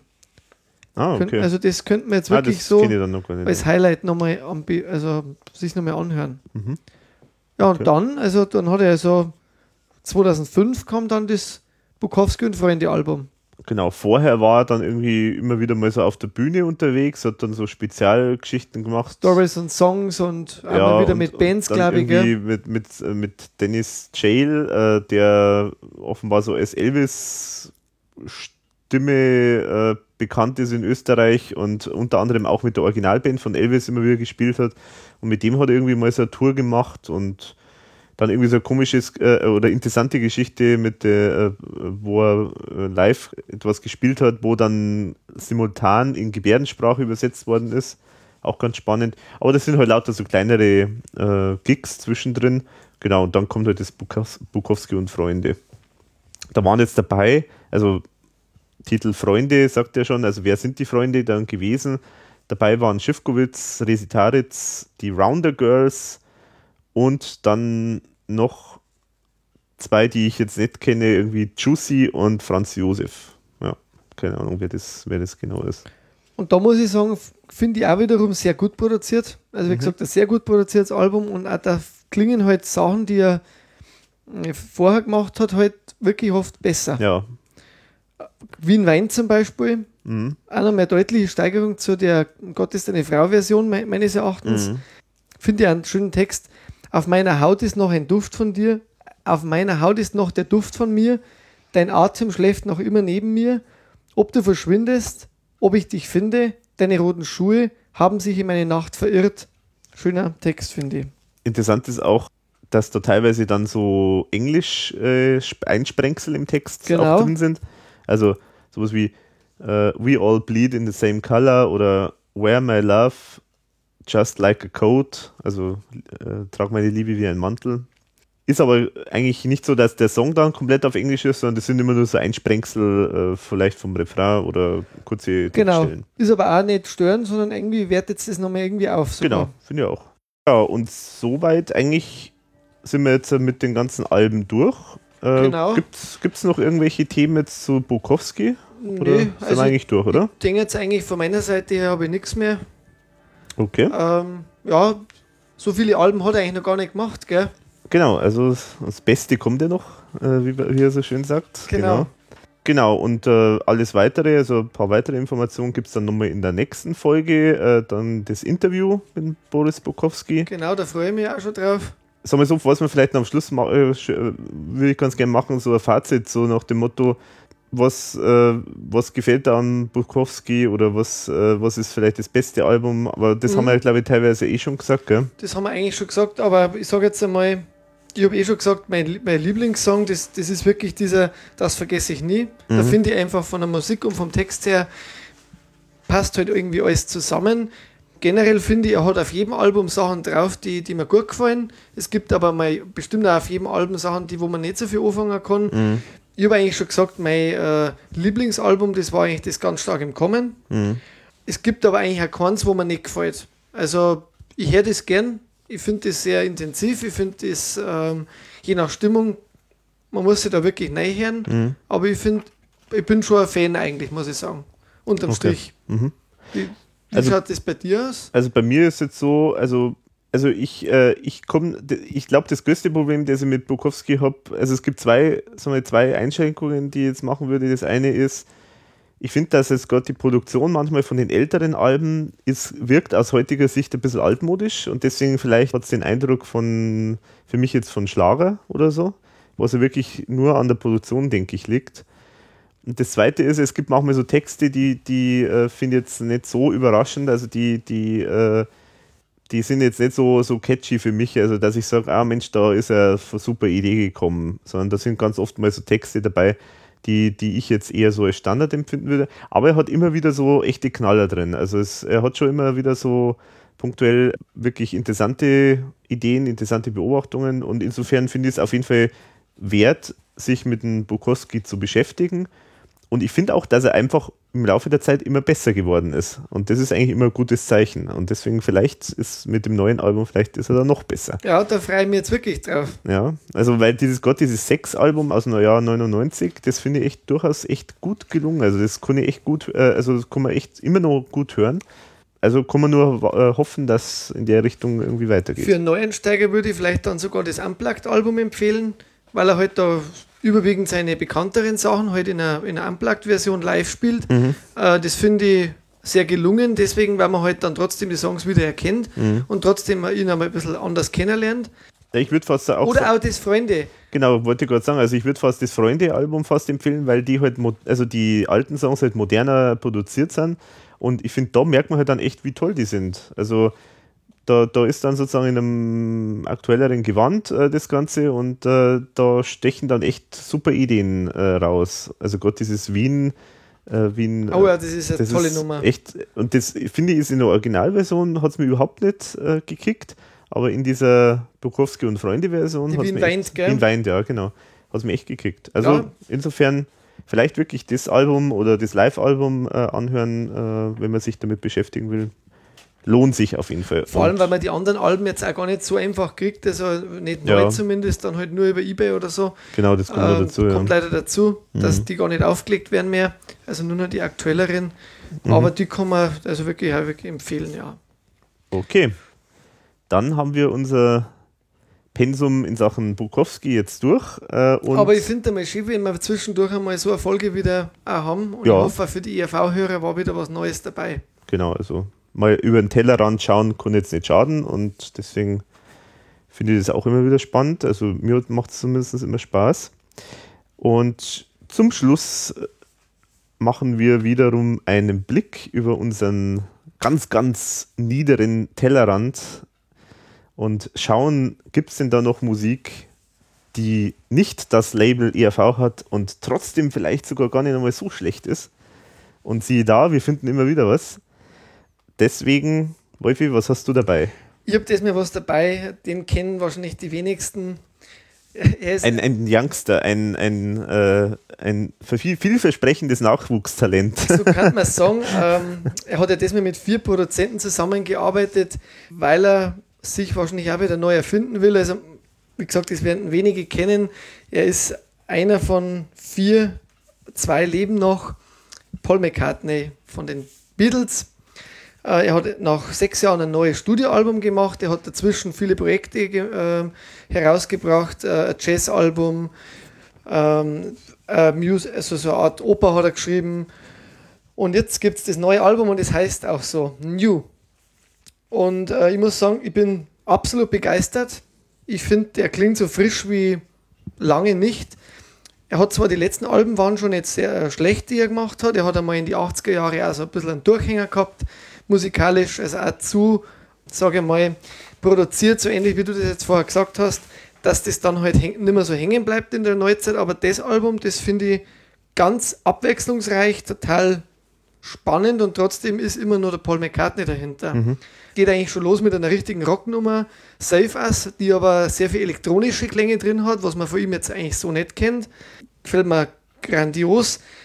Es gibt ganz klassische Balladen, On My Way to Work. Also da merkt man, der Beatle, der hat auch immer noch das Songwriter-Talent drauf.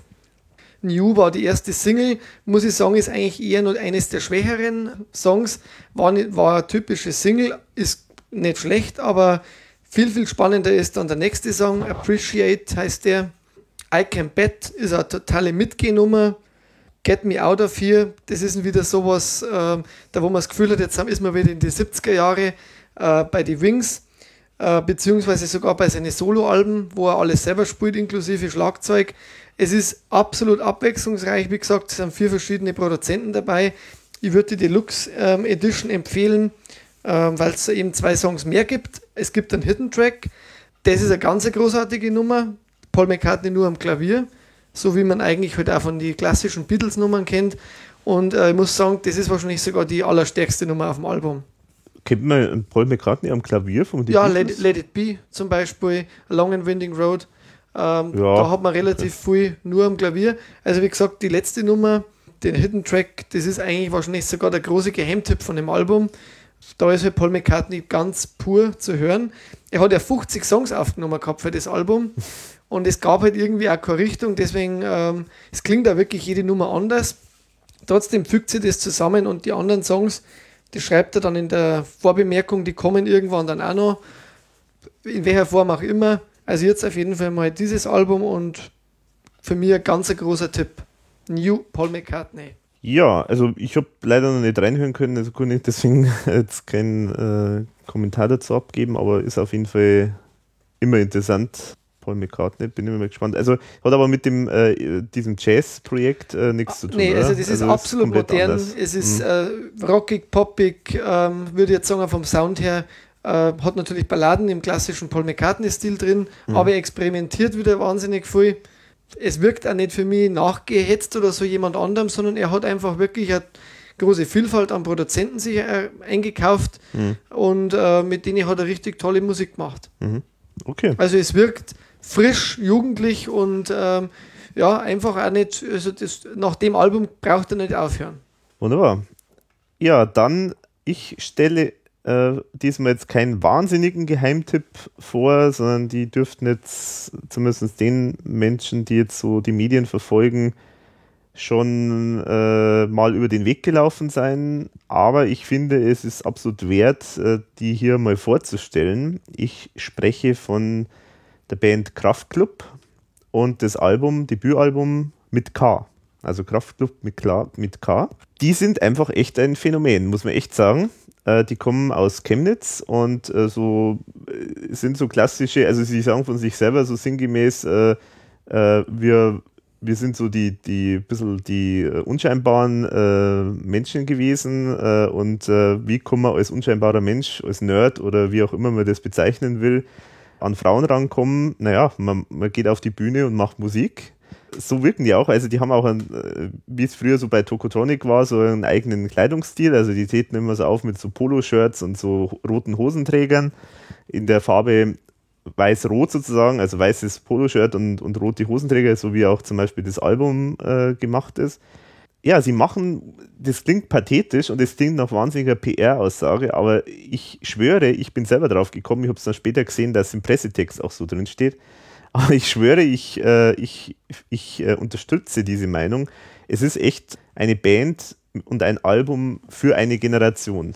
Und zwar, äh, sie machen Songs aus dieser sagen wir, jungen Generation, äh, die von einem Praktikum ins nächste äh, kommt, die aus, äh, die sozusagen nicht mehr die Nachkriegszeit miterlebt hat, wo die Eltern aus der Nachkriegszeit kommen da gibt es auch zum Beispiel ein ganz typisches Lied, äh, das jetzt dieses unterstützt, ähm, äh, und zwar das heißt Zu Jung.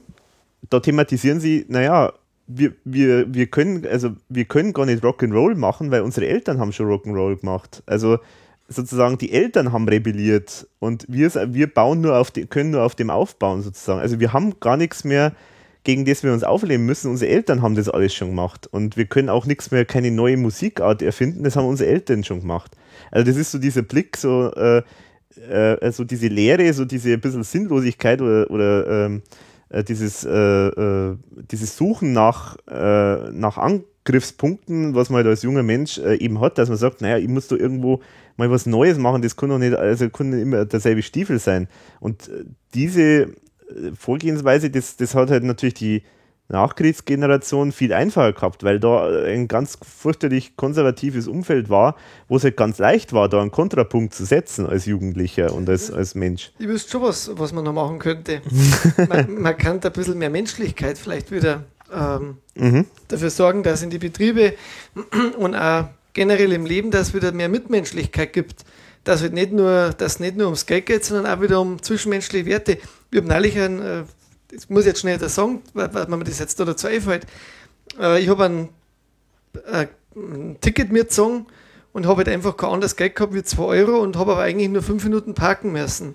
Und anstatt, dass ich halt den Zettel wegschmeiße und dann ist eine Frau dahergekommen, dann habe ich gesagt, ähm, brauchen Sie das? Ja? Und die Frau hat sich gefreut. Und wollte mir das aber dann zahlen, weil das kann, kann man ja gar nicht annehmen. Und dann habe ich gesagt, doch, das kann man schon nehmen, weil es gibt noch ein bisschen Menschlichkeit. Dass es also sogar bei so Kleinigkeiten mittlerweile mhm. die Leute gar nicht mehr das annehmen können, äh, dass es vielleicht wirklich noch was gibt, wie das man zusammenhält, mhm. sondern selbst da noch sich äh, materiell irgendwie noch bedanken wollen. Und wenn wir da wieder was ändern, dann hätten wir eine ganz große Aufgabe meines Erachtens. Mhm. Ja, das ist ja schon mal ein Ansatzpunkt, ja. Mhm. Ja, stimmt. Also auf jeden Fall äh, in diesem Lied wird halt das sozusagen so thematisiert, so die Suche nach, was muss man ändern. Äh, äh, das ist da so ein Lied. Und äh, was, was auch total äh, klasse ist, ist, ähm, ich will nicht nach Berlin. Also das ist sozusagen genau die Aussage ist, äh, ist auch der Song. Der ist großartig, ähm, weil der thematisiert so dieses hippe, also diese Hipster, dieses Hipstertum, ähm, was rund um Berlin gemacht wird. Das wird da geht es natürlich jetzt weniger um Berlin selber, sondern geht es nur um diese Leute, die halt da immer da so viel reindichten und äh, äh, da so, äh, so Hipstertum etablieren wollen und das Ganze. Und da möchte ich mal kurz daraus zitieren. Zum Beispiel äh, heißt es in dem Lied, ich habe da gerade so ein Projekt, super, noch nichts Konkretes, aber sehr geil. Businessmäßig habe ich mich da noch nicht festgelegt. Irgendwas im Creative-Bereich, auf jeden Fall. Bloß kein 9-to-5-Job, No-Go, finde ich ja mega ätzend genau, ich mache einfach einen Fashion-Blog, geil. Und dann laufe ich mit meiner Spiegelreflex durch Friedrichsheim und mache Fotos von Street Art und interessanten Leuten. Also es, ist, es äh, äh, trifft die Sache so ziemlich, ziemlich gut. Also ich will auch nicht nach Berlin, ich war da schon. Also ich, ich finde Berlin eine super Stadt. Also ich war sehr, sehr begeistert durch diese ganze, dieses Pulsierende und dieses äh, Tempo, das da überall ist.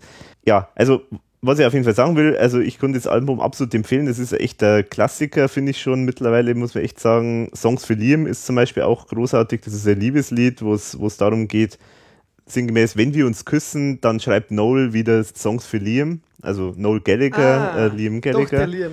Genau, also so sinngemäß, also wenn das passiert, dann und dann geht die ganze Welt wieder ins Gute und dann passiert, dann wird wieder alles schön und rosa es ist musikalisch gesehen ist es so, äh, sie wollen sich, also sie, sie äh, äh, wollen sich auch selber immer abtrennen von sämtlichen Strömungen. Also sie sagen zum Beispiel von sich selber, sie sind keine Indie-Band, aber eigentlich sind es schon irgendwie, also wenn man so von außen betrachtet, sie sagen auch, sie sind keine Punk-Band, aber sie machen schon irgendwie so ein bisschen Punk.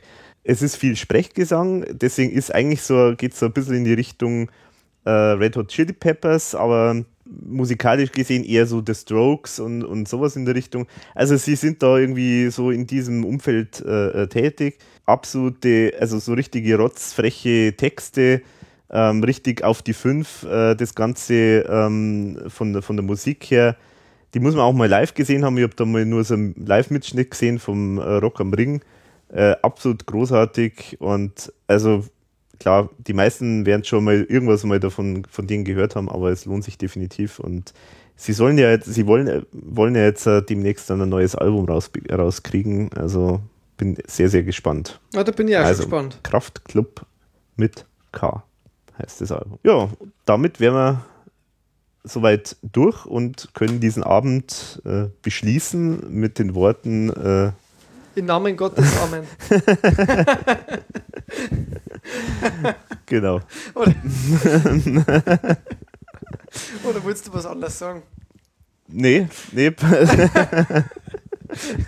ähm, ich wollte eigentlich äh, in, in, Reminiszenz an äh, den geschätzten Kritiker Reich Ranitzky wollte ich eigentlich sagen. Ich nehme äh, den Preis nicht an.